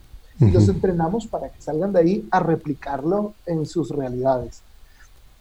Con las herramientas que damos, eh, hemos visto sobre todo, por ejemplo, colegios que este, organizan todo su programa de evangelización y universidades, por ejemplo, que organizan todo su programa de evangelización según las pautas básicas que nos da la iglesia y están teniendo éxito en su labor eh, pastoral. Se, lo, eh, en los, se los hemos dado a, a grupos, eh, hay, otro, hay miles de grupos que hacen retiros eh, querigmáticos, incluso que no están asociados a un movimiento. Ujú. Les hemos dado el taller y ellos mismos empiezan a, a- a estructurarse de manera que las personas entren, lleguen y se queden y crezcan, no simplemente que se vayan, porque un problema a veces de los retiros Que no querigmáticos sea solo una experiencia. efectivamente es como dar a luz un hijo y dejarlo en la calle, ¿no? Entonces, este, e- entonces en eso ha funcionado mucho. También lo he compartido con párrocos que, y les ayudamos a que hagan como que un análisis de su parroquia en diferentes puntos y tratar de encontrar juntos dónde está la, la gotera, ¿no? O sea, no está llegando el agua al final de la tubería. ¿Qué, ¿Qué está pasando? Entonces encontramos que hay unas dos, tres goteras que tenemos que arreglar y junto con su grupo de laicos, ciertamente es mejor cuando el taller lo toman por grupos, ¿no? Cuando vienen por grupos, este, porque todos las- los ejercicios que les ponemos es mucho ejercicio, es muchísimo ejercicio. Es muy práctico. Terminan agotados, terminan agotados al final. O sea, no van, no van, porque de hecho se ven los stories que subes a Instagram. No vas a un retiro a escuchar pláticas. Es No, no, no. 100% práctico y por eso es, el taller. práctico, entonces tienes teoría práctica, teoría práctica. Es mucho de usar la Biblia, entonces, este, Saludos a nuestros hermanos de otras denominaciones cristianas que nos escuchan, que ya, ya nos han llegado, que sí, sí hay varios que escuchan. Nosotros también queremos y también queremos aprender 100% la Biblia. Justo, o sea, e- este, al final la, la Biblia es, es este, es la, la espada de, la espada de la palabra de Dios. Entonces, salen con su espada afilada. Ese es mi, un- uno de mis grandes objetivos. Salen, después de, eso- de esos días, salen sabiendo usar tanto. Sí, que es tanto- otro de nuestros grandes errores a veces como católicos, ¿verdad? Tenerla ahí olvidada.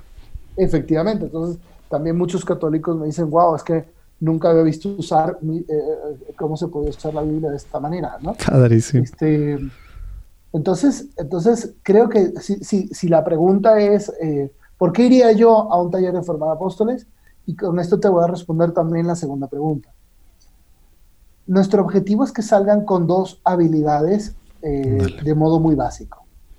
Una habilidad es diálogo misionero, sabiendo Ujú. hacer diálogos misioneros. Y otra habilidad es que salgan de ahí sabiendo hacer reuniones de comunidad.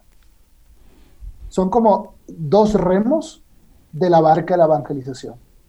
Yo tengo que ser, ca- cada, apóstol, yo definimos apóstol como un discípulo que hace discípulos. Discípulo que hace discípulos. Mateo 28, 19. ¿no? Y de hacer- pues yo soy un discípulo primero y luego hago discípulo. Entonces, todo apóstol necesita eh, poder manejar dos herramientas. Por un lado está el diálogo misionero, que es relación uno a uno con alguien, por lo, que por lo tanto yo tengo que aprender a, a, a, trabajar con pocas personas, teniendo una relación personal y yendo en profundidad. Hmm. Entonces, ¿eso cómo se hace? Y esto responde muchas veces a la pregunta que llega la gente y me dice, padre, es que quiero acercar a mi, a, mi prima a Dios y la invité a misa. ¿Y qué te dijo? Que no quería ir. Bueno, ¿y qué hiciste? Nada. Entonces, no, pues es que si así no se hace. Ve al café, platica con ella, y tiene una relación. Con ella. ¿Y qué le digo? bueno, ok, entonces hay, hay como unos temas, hay unos temas que uno en la conversación querigmática uno a uno tiene que ir sabiendo eh, llevar a cabo, ¿no? Mm. Y entonces que cada tema tiene que tener una respuesta eh, por parte de la persona, ya sea de su, de su inteligencia, de su voluntad de su corazón. Entonces, ¿cómo hago diálogos misioneros? Bueno, hay mucho entrenamiento para aprender a hacer diálogos misioneros. Y después, hay mucho entrenamiento para yo aprender a hacer una reunión de comunidad sencilla. Yo no necesito a 15, 20, con tres o sea, la, más grande teofanía de Cristo en la tierra, manifestación de él como Dios, fue en el Tabor. Entonces había tres, y, él. Y, ahí vieron toda su gloria, ¿no? Entonces les enseño a hacer reuniones de comunidad de a tres porque tiene una ventaja muy grande aprender a hacer una reunión de comunidad así, porque yo la puedo hacer en la cafetería, en el restaurante, en mi oficina, en el patio de la escuela, en las universidades, ya vas viendo grupitos de tres, de cuatro que se van sentando en las banquitas, Padrísimo. sus reuniones de comunidad. Esto no es, no es otro movimiento, es una preparación, diálogos misioneros y reuniones de comunidad, es una preparación para que la persona pueda llegar a una conversión y luego pueda formar parte de, una gran comunidad. Entonces, tú tienes tu movimiento, tienes tu grupo, tienes tu parroquia, tienes tu realidad. Okay ¿Cómo hago yo para poder acercar a más personas? ¿Cuáles son los pasos concretos para pasar? Una persona que es indiferente, es curiosa, es buscadora. Es, todo esto viene en el ebook, o sea, y, lo puedes bajar ya hoy, leer y es gratis y ojalá que, muchas personas puedan compartir. ¿no? Entonces, ¿cómo yo hago para acercar a esas personas al momento de su conversión? De la conversión lo paso a una comunidad porque nadie puede ser cristiano en solitario si una persona no tiene nuevos amigos, pues va a estar pensando en los amigos antiguos que, que antes de la conversión le hacían daño. Entonces, necesito esa comunidad, esa comunidad necesita una catequesis eh, para poder ayudar a llevar a las personas a crecer y necesita ser misionera, porque el evangelizado debe evangelizar. Ahora, todo esto es teoría. Entonces, creo que lo que, lo que nosotros queremos compartir con todos los demás son eh, herramientas, entrenamiento, para que la persona diga, ah, ya, entendí de lo que se trata, ¿no? Cuando mm. tú me pides compartir mi fe, ah, hay, hay, hay un caminito lógico. Primero tendríamos que entender esto y luego esto otro. Entonces ya una vez que lo entiendo, digo, ok, esto mismo vamos a hacerlo ahora, pero con la Biblia. Entonces te voy a dar unos pasajes que te ayudan a cada momento y que te van a ayudar a, en este momento para que la persona se abra, por ejemplo, a la comprensión del amor de Dios. Y en este para que se abra a un momento de querer hacer un acto de renuncia y señorío. Y en este momento que se abra a, pedir el Espíritu Santo. Y en este momento a que entienda que el pecado rompe esa relación tan padre que podía tener con Dios y, me hace daño a mí. Entonces se le da herramientas a la persona, se le dan este, separadores de Biblia, se le dan este, hmm hojas que se meten en la Biblia y que lo pueden tener ahí para este, eso. Se le da un placemat que, que, lo puedes poner en tu escritorio, lo puedes poner en, tu pared. O sea, se le llena de, de, de, herramientas para que la persona sea evangelizadora. Entonces, ¿qué sucede con todo eso? La gente se va, lo, le hace fotocopias, lo reparte por todas partes y está padrísimo, ¿no? Se vale, se vale. Se vale todo. O sea, yo, eh, o sea, lo que queremos es que esto sea una, un, proceso expansivo que pueda mm. llegar a todo el mundo, porque ese es, el Evangelio está pensado para eso, para hacer una reacción en cadena. Entonces, este, es una herramienta, ya, ya han, tomado el taller unas 1.200 eh, personas y, este, y, veo con muchísima alegría luego que, que, ellos están dándolo como pueden, como quieren en sus grupos y se va repartiendo. Entonces, o sea, dices 1200 oficiales. Exacto, oficial. porque luego un padre de No congregación repliques. vino, vino, lo tomó y este y me enteré que la, la semana pasada lo dio en Italia, ¿no? Italiano, y lo está dando. Y eso no lo sumaste a los 1200. No lo sumé. y, y había otro padre ahí que, que, de, de- que trabaja en Hong Kong, que por suerte estaba ahí y dijo, "Ah, pues está muy padre. Ah, son los documentos de la iglesia. Entonces, quiere llevárselo a Hong Kong. Ah, hay que hacer lío, ¿ok? Eh, Hay Así que nos hacer dijo el papá. ¿eh? y, y necesitamos necesitamos una, un- un- herramientas que nos ayuden y esto es eso. No sé si respondí a tu pregunta. No, sí, 100%. Y se me hace padrísimo, padre, lo que dices de, de que, bueno, pues también, o sea, sacerdotes diocesanos, o sea, párrocos o de otros movimientos, Ah, eso es hacer iglesia. Y a veces digo, un llamado a todos los que nos escuchan, sabemos que nos escucha uno que otro obispo y también, bueno, sacerdotes, seminaristas y, bueno, obviamente, pues la gran mayoría son laicos. Pero no importa el grupo en el que estás, el padre Rafael es legionario, pero no importa el grupo en el que estás, somos la misma iglesia. Acércate aquí abajo, si le das para abajo vienen sus, datos de contacto. Padrísimo que podamos hacer esto. Ya lo hizo él, ya recopiló, ya leyó y ya, ya, ya se chutó siete años de, de leer y de hacer cosas. Podemos, podemos aprovechar esto. O sea, eso es lo que vamos a hacer como iglesia. Invítalo a que te, a, a que te caiga tu, a tu parroquia, a tu grupo, etcétera, etcétera. Y luego ya, pues van ajustando y ustedes van haciéndolo, pues bueno, real a su, a su movimiento, ¿no? Pero bueno, se me hace padrísimo esto, padre. No, no sé si en este sentido nos quieres decir algo a, a lo mejor a, a gente, a, a sacerdotes o, o, bueno, a unas hermanas eh, religiosas consagradas de otras congregaciones, órdenes. Eh, sí, digo, a veces tenemos eso, digo, ya sé que, pues bueno, somos humanos y a veces pensamos que nosotros, nuestro caminito y hay que seguir nada más nuestro caminito, pero, pero, pues bueno, o sea, esto es para toda la iglesia, ¿verdad? No es un tema que haces tú para el Reino No, Christi, para ¿verdad? toda la iglesia. Sí, no, no, no es algo, y, y tampoco, digo, a lo mejor se puede tener un poquito de, de reparo, ¿no? Porque tú dices, es que el padre Rafa va a invitarlos al Reino Christi, ¿no? Y yo soy de este otro movimiento. No te los vas a piratear. No, pues, no me los voy a piratear, porque la- la- yo creo que la mayor alegría de este momento es que cada movimiento pueda ser tan fuerte que pueda, que la mayor cantidad de católicos pueda este, llegar a, a- a- a pertenecer a un grupo, ¿sí? A pertenecer a un grupo.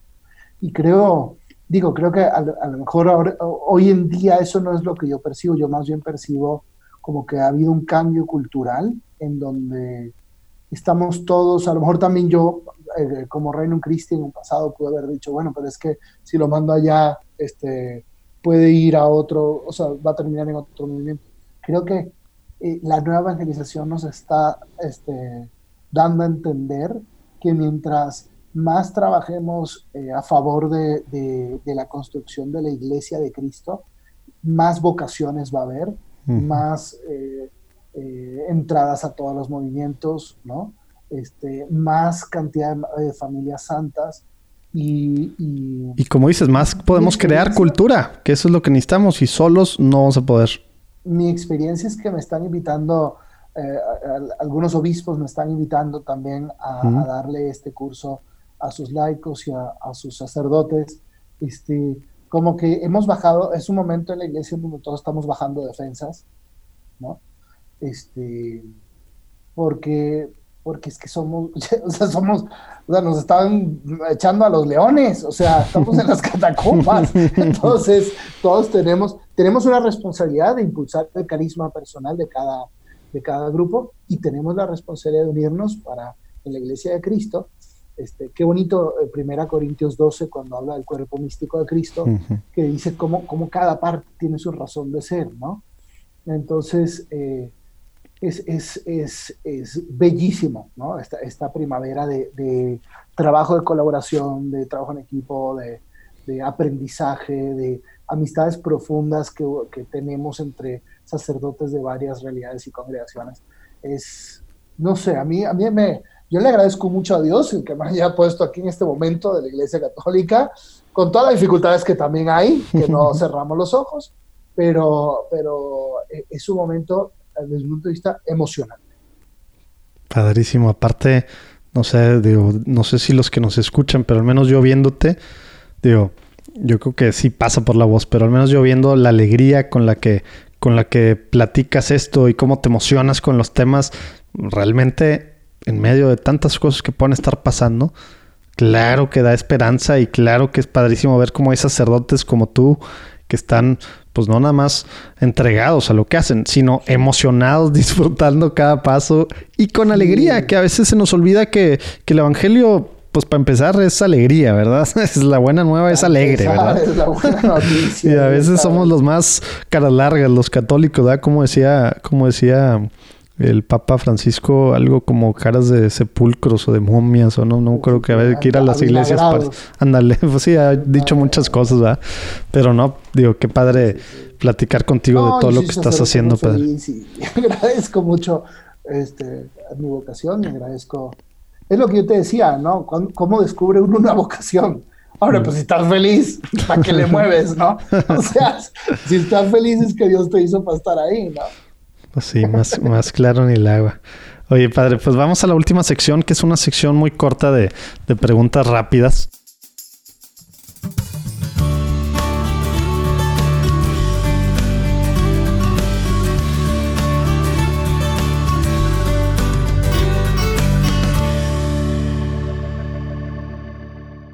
Te voy a hacer una pregunta y respondes pues a bote pronto lo que se te venga a la mente. no, no es un examen, no te preocupes. Pero, pero bueno, básicamente la idea es que no pase de una a dos oraciones máximo, ¿verdad? Y lo bueno es que ahora no tengo a Lalo de co-host, entonces esto sí va a poder ser rápido. a ver, ¿te acuerdas la primera vez que tuviste una experiencia espiritual, padre? ¿Qué edad tenías y qué fue concretamente? Eh, 11 años no, antes. Eh, habré tenido nueve años mi primera comunión. Hmm. Fue, fue, me impactó muchísimo. Y, anduve varios días que, no, me entendía a mí mismo. Y en mi colegio teníamos comunión diaria y regresaba a comulgar. Sí, yo creo que ese, eh, ese de los momentos más felices de mi vida fue ese. Y el segundo, igual, a edad muy temprana, 11 años, cuando ingresé a mi grupito de adolescentes en, mi colegio. Hmm. El día se le llama incorporación. Hmm. Este, creo que esos dos momentos, junto con mi ordenación sacerdotal, han sido los tres momentos más fuertes espirituales de mi vida. Padrísimo que los dos primeros, pues, pues sí, muy, muy chavo o muy niño. de 9 y 11 años, ¿eh? Oye, padre, ¿tienes algún santo patrono o algún santo favorito? Yo, San Pablo. O sea, definitivamente se, nota algo, se nota algo. Yo soy un apasionado de San Pablo, de sus cartas. Eh, me, ha dado tanto, tanto el, poder, el poder beber de sus cartas. Yo, ah, eh, claro, siempre me dice todo el mundo, es que San Pablo es el de todos. Bueno, está bien, ¿no? O sea, sí, entonces ya no puedo. muchísimo, este, San Juan Pablo II, este, mm. el Padre Pío, hay un santo, un sacerdote eh, en Italia, el padre Leopoldo Mandic, ¿no? Que era un ah, no, no, no tengo el gusto. Impresionante, era, vivía más o menos en la época del Padre Pío, era contemporáneo y era un santo de la confesión, ¿no? Me llama mucho la atención también. Pocos santos, ¿no? Así como el santo cura de Ars, etcétera, pocos así confesores, digamos. Exacto. Y a mí me, yo amo eh, mi ministerio de confesor porque ahí le das en la torre al chamuco diario. O sea, en cada confesión es duro. es, efectivo porque es con la gracia de Dios. Y, también ves tantos milagros. O sea, ves el milagro del el alma muerta que resucita, muerta por el pecado que resucita. Eh, es, es, está, Me encantó cómo lo pusiste. Sí, sí, sí. Oye, padre, ¿qué significa ser católico hoy en día? Ser católico hoy en día, eh, repetiría lo que dije antes, sacerdote, profeta y rey. Tienes una dignidad eh, enorme. Decía el Papa León, eh, León Magno, cristiano, conoce tu dignidad, reconoce tu dignidad. Ser católico es ser un consagrado, un entregado a Dios, este, que, que tiene una dignidad infinita por ser hijo de Dios. Muy bien. Oye, padre, ¿tienes alguna oración que te guste rezar pues seguido que, nos quieras compartir? Puede ser alguna ejaculatoria o, no, ¿sabes qué? Para mí esta oración de tal santo o el rosario o no sé, alguna oración que... A mí me gusta mucho y la, y la, rezamos, la rezo con mi, con mi equipo, es la oración a San Miguel Arcángel. creo yo que, o sea, en, la iglesia siempre estuvo presente al final de la misa. Sí, hasta el nuevo sordo, ¿verdad? Efectivamente, y este y el Papa Francisco ha estado pidiendo que, que la rescatemos después del rosario. Eh, creo que, que, que habitualmente poder rezar esa oración nos ayuda a recordar eh, que no estamos en tiempos de, de, paz, estamos en tiempos de guerra y que esta, en esta realidad espiritual Dios nos ha dado la gracia, nos ha dado el Espíritu Santo, nos ha dado la Eucaristía, nos ha dado la Virgen María y también nos ha dado los ángeles. Y los mm. ángeles son nuestros compañeros en esa batalla. Y acá el jefe de las huestes celestiales, ¿eh? Ándale. Y, pues uniéndonos al Papa Francisco, yo digo que esa es una, una oración que, debemos todos aprender y rezar. ¿Está muy larga, padre, o no? No, hombre, son, son cinco líneas. Ah, bueno, pues ahí la vamos a poner también. Digo, ya que el padre no se la quiso aventar ahorita. ah, la vamos que a poner. A ver, de una vez. Ok. Digo, sí. Este, pero como es la oración final ya o, No, faltan todavía cuatro, pero, pero creo que está padre de tener la, la oración que tú nos digas y la vamos a poner de todos modos en los show notes y ahí abajo para, para el que quiera pues, también recitarla. Entonces oremos a San Miguel Arcángel pidiéndole que nos dé su valentía, audacia y fuerza, y fuerza para poder ser este, apóstoles valientes de Jesucristo, eh, transmitiendo su amor y su misericordia a todo el mundo. San Miguel Arcángel, defiéndonos en la lucha. Sé nuestro amparo contra la perversidad y acechanzas del demonio. Que Dios manifieste sobre él su poder, es nuestra humilde súplica. Y tú, oh príncipe de la milicia celestial, con el poder que Dios te ha conferido, Arroja al infierno a Satanás y a los demás espíritus malignos que vagan por el mundo para la perdición de las almas. Amén. Amén. Amén. Padrísimo. Oye, Padre, ¿algún tip práctico que nos puedas dar como católicos que estamos escuchando esto y que estamos buscando pues la santidad hoy en día? Si tuvieras que decirnos, empieza haciendo esto todos los días. ¿Qué es ese tip práctico que necesitamos para ser santos? Mira, obviamente que yo, cuando, cuando los jóvenes con los que trabajo logran empezar a, empezar a meter en su rutina diaria la asistencia a la Santa Misa, eso es un antes y un después totalmente, mm. ¿no?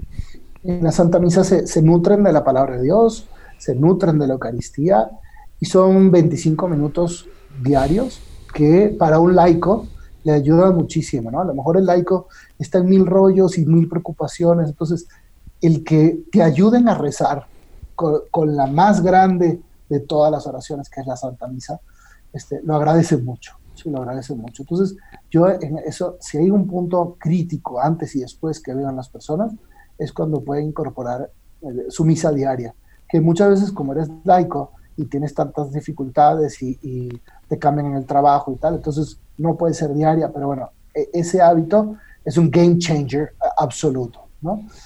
Testigo de eso el, otro, el otro hábito, el otro hábito fuertísimo es el hábito de la, del rosario diario, ¿no? Hmm. Ese, ese sí es más fácil de poder, de, poder realizar, ¿no? Este, igual. Traslados, etc. Efectivamente, ojalá y uno pudiera tener pues eh, sus 15 minutos para caminar por un campo pues, de felicidad y rezar el rosario con María. Pero aunque, aunque no, aunque, aunque lo reces en la en el coche, ¿no? El rosario es la oración más bíblica o evangélica que puede haber. Vas repasando el evangelio, entonces vas recordando que Jesucristo, tu compromiso es ser como Cristo, ¿no? Entonces, el, ir repasando los, los misterios eh, día a día, este, pues te va haciendo un bien personal enorme. Pero además es la gran arma que la Virgen le dio a Santo Domingo. Es la gran arma, eh, estamos celebrando el mes de Rosario, el 7 de octubre celebramos, este, se llamaba, al, inicio se llamaba la fiesta de Nuestra Señora de las Victorias, por la, por la victoria en, en Lepanto. Lepanto, sí. Entonces, este, es el gran arma. Abajo ponemos un link, ya para que no se haga más largo esto, abajo vamos a poner un link porque está muy padre la historia de, la batalla de Lepanto. Eso, eso, eso.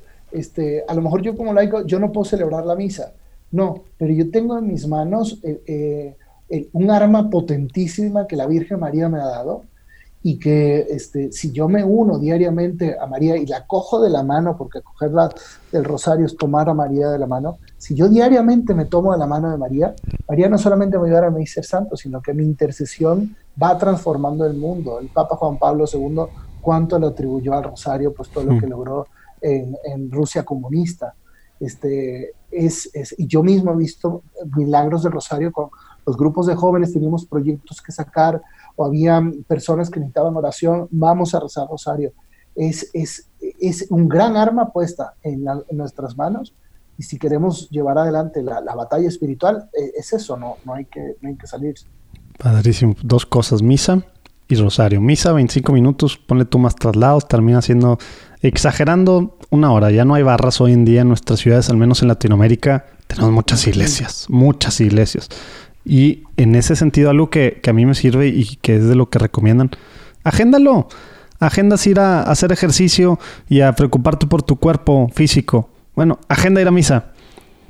45 minutos, 50 minutos ya con traslado. O si te queda pasada, pues nada más es la media hora, ¿verdad?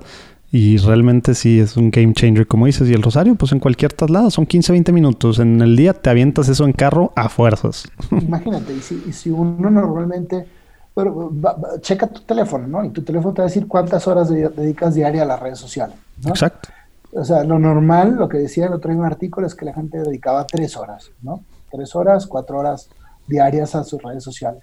O sea, hay suficiente tiempo, ¿no?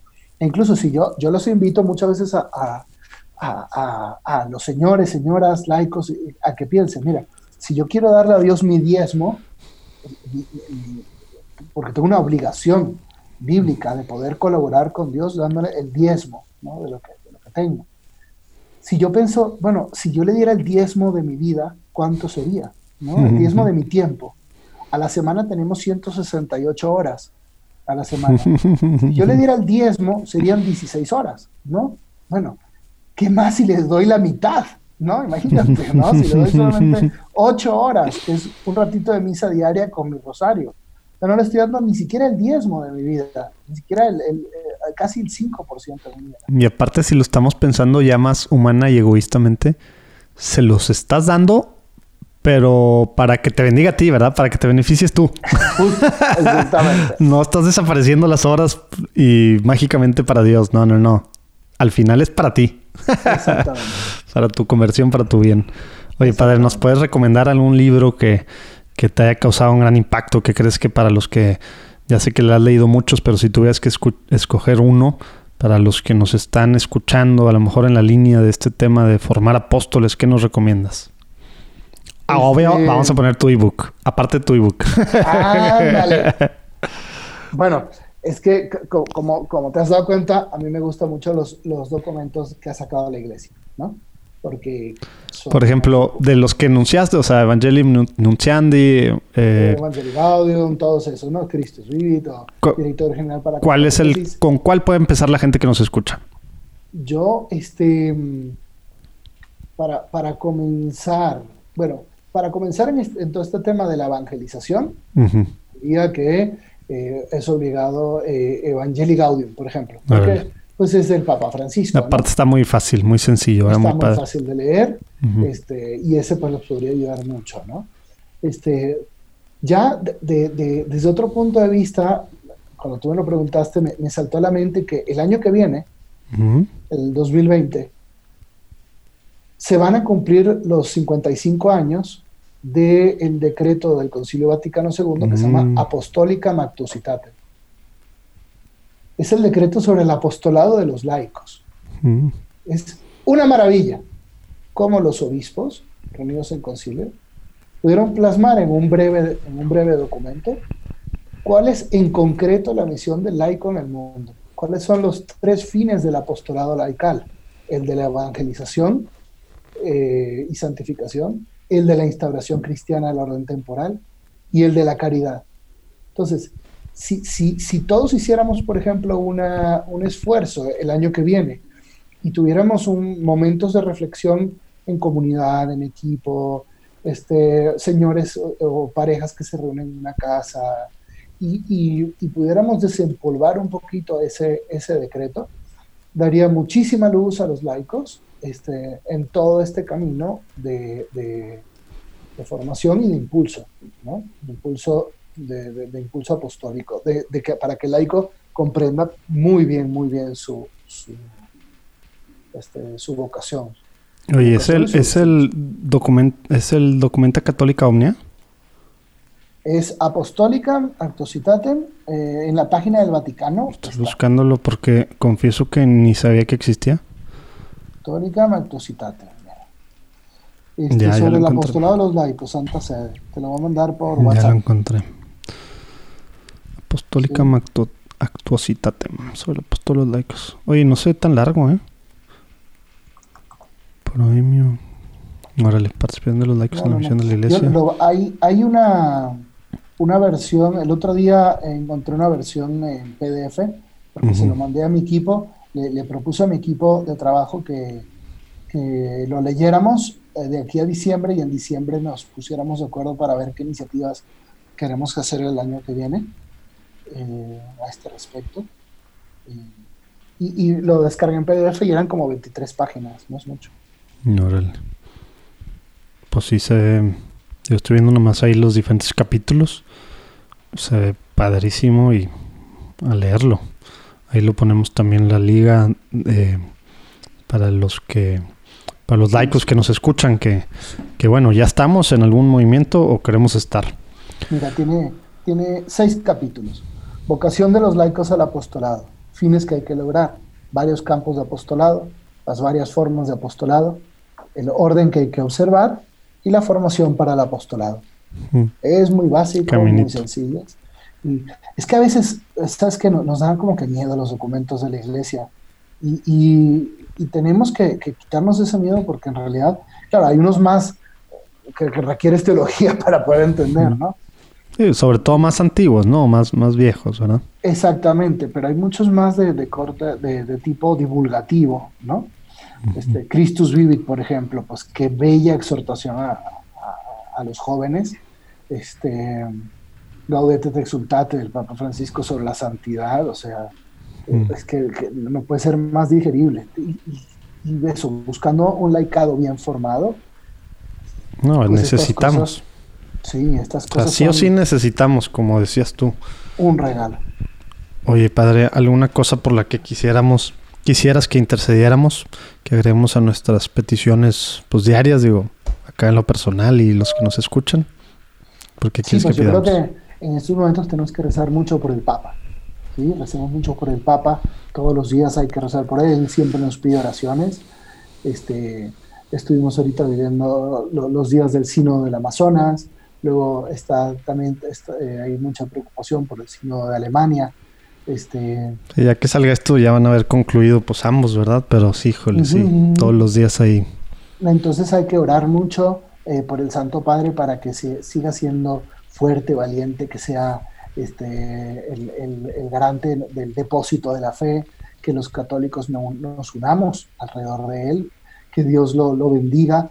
Acuérdate que, que Jesucristo le reveló a San Pedro que Satanás había pedido permiso para cribarlo como trigo eso es lo que quiere hacer el demonio con el Papa, este con todos, ¿no? Entonces, este, qué bonito gesto de gratitud y de paternidad hacia, hacia el Santo Padre, poder rezar todos los días por él, unirnos a él que, este, en sus intenciones y que, siga guiando a la iglesia, ¿verdad?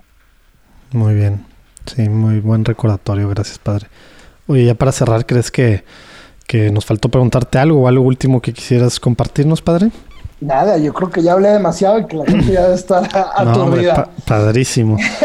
Oye, padre, lo que sí es que no vamos a dejar que te nos vayas como le hacemos, así es como llegamos contigo y así es como logramos que pues poder platicar con diferentes personas que nos recomiendas a dos personas, así como los seguros, con los que tú crees que, que podamos pues platicar para que, por un lado, eh, su testimonio, ya ves que los testimonios, pues bueno, emocionan y nos hacen, pues bueno, eh, darnos cuenta de lo que Dios hace en otras personas, pero por otro lado también algo pues que estén haciendo algo en, en su trinchera en la iglesia, ¿no? Que al final pues nos ayuda para lo que hemos estado diciendo, que es sentirnos iglesia y enamorarnos más de la, del cuerpo místico de Cristo aquí en la tierra, ¿no? Con quienes dos nos recomiendan, pueden ser así, pues de cualquier lado del mundo.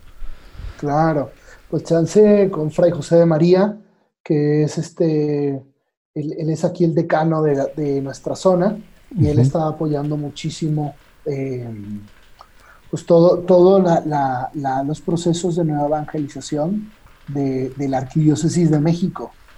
Yo te puedo pasar el, el, Fray José María eh, Vázquez Mota. Eh, yo lo, aprecio muchísimo y es un sacerdote también que está muy metido en la nueva evangelización, como creo yo. este, chance él y, déjame ver a quién se me puede quién se me puede ocurrir. Alguien como que pueda dar su testimonio personal. Pues sí, digo, que, que esté haciendo algo, pues, padre, así respondiendo al llamado de extender el, reino de Dios aquí en la tierra, Padre. Pues chance, a lo mejor este, te sugiero al Padre Jorge Obregón, que él, ya, sí, sí lo, te han contactado con él. No me suena ni siquiera, ¿eh? él tiene dos plataformas importantes, que es eh, New Fire y ah, The Bible Corner. Entonces él está, New Fire es la apologética y The Bible Corner es para el estudio de la Biblia de los católicos. Órale. Ya lo estoy viendo acá. A veces cuando recomiendan a gente, me siento así porque, pues sí, pues uno medio que intenta estar acá al tiro de estas cosas y con gente y apostolados y, y no, hombre, padrísimo que recomienden esa gente que ni en cuenta que está haciendo cosas tan padres en la iglesia. Oye, padre, pues muchas gracias. Gracias a todos los que los que escuchan también. Eh, vamos a estar pidiendo pues por el Papa y acuérdense todo lo que platicamos. Eh, sale pues aquí abajo pueden ver el link. Dios los bendiga. Gracias por acompañarnos, Padre. Venga, Dios los bendiga. Hasta luego. Hasta luego.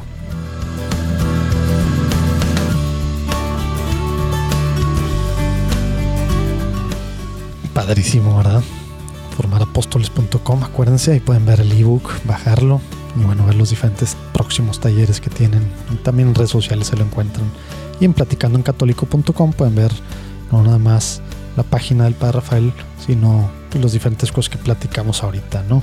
Si todavía no le dan seguir, ahorita es buen momento y acuérdense que nos ayuda mucho pues que compartan por WhatsApp, por Facebook, Instagram, Twitter, etcétera, etcétera, por donde quieran, YouTube.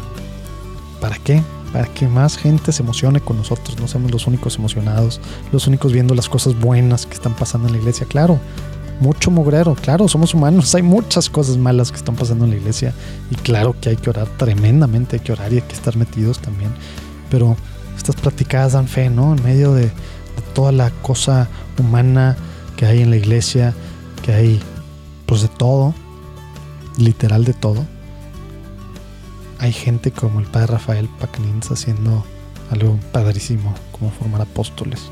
Y bueno, la próxima semana, hablando de, gente que le está dando con todo, platicamos con Zair del Toro. Híjole, otro rollo la platicada con, con ella.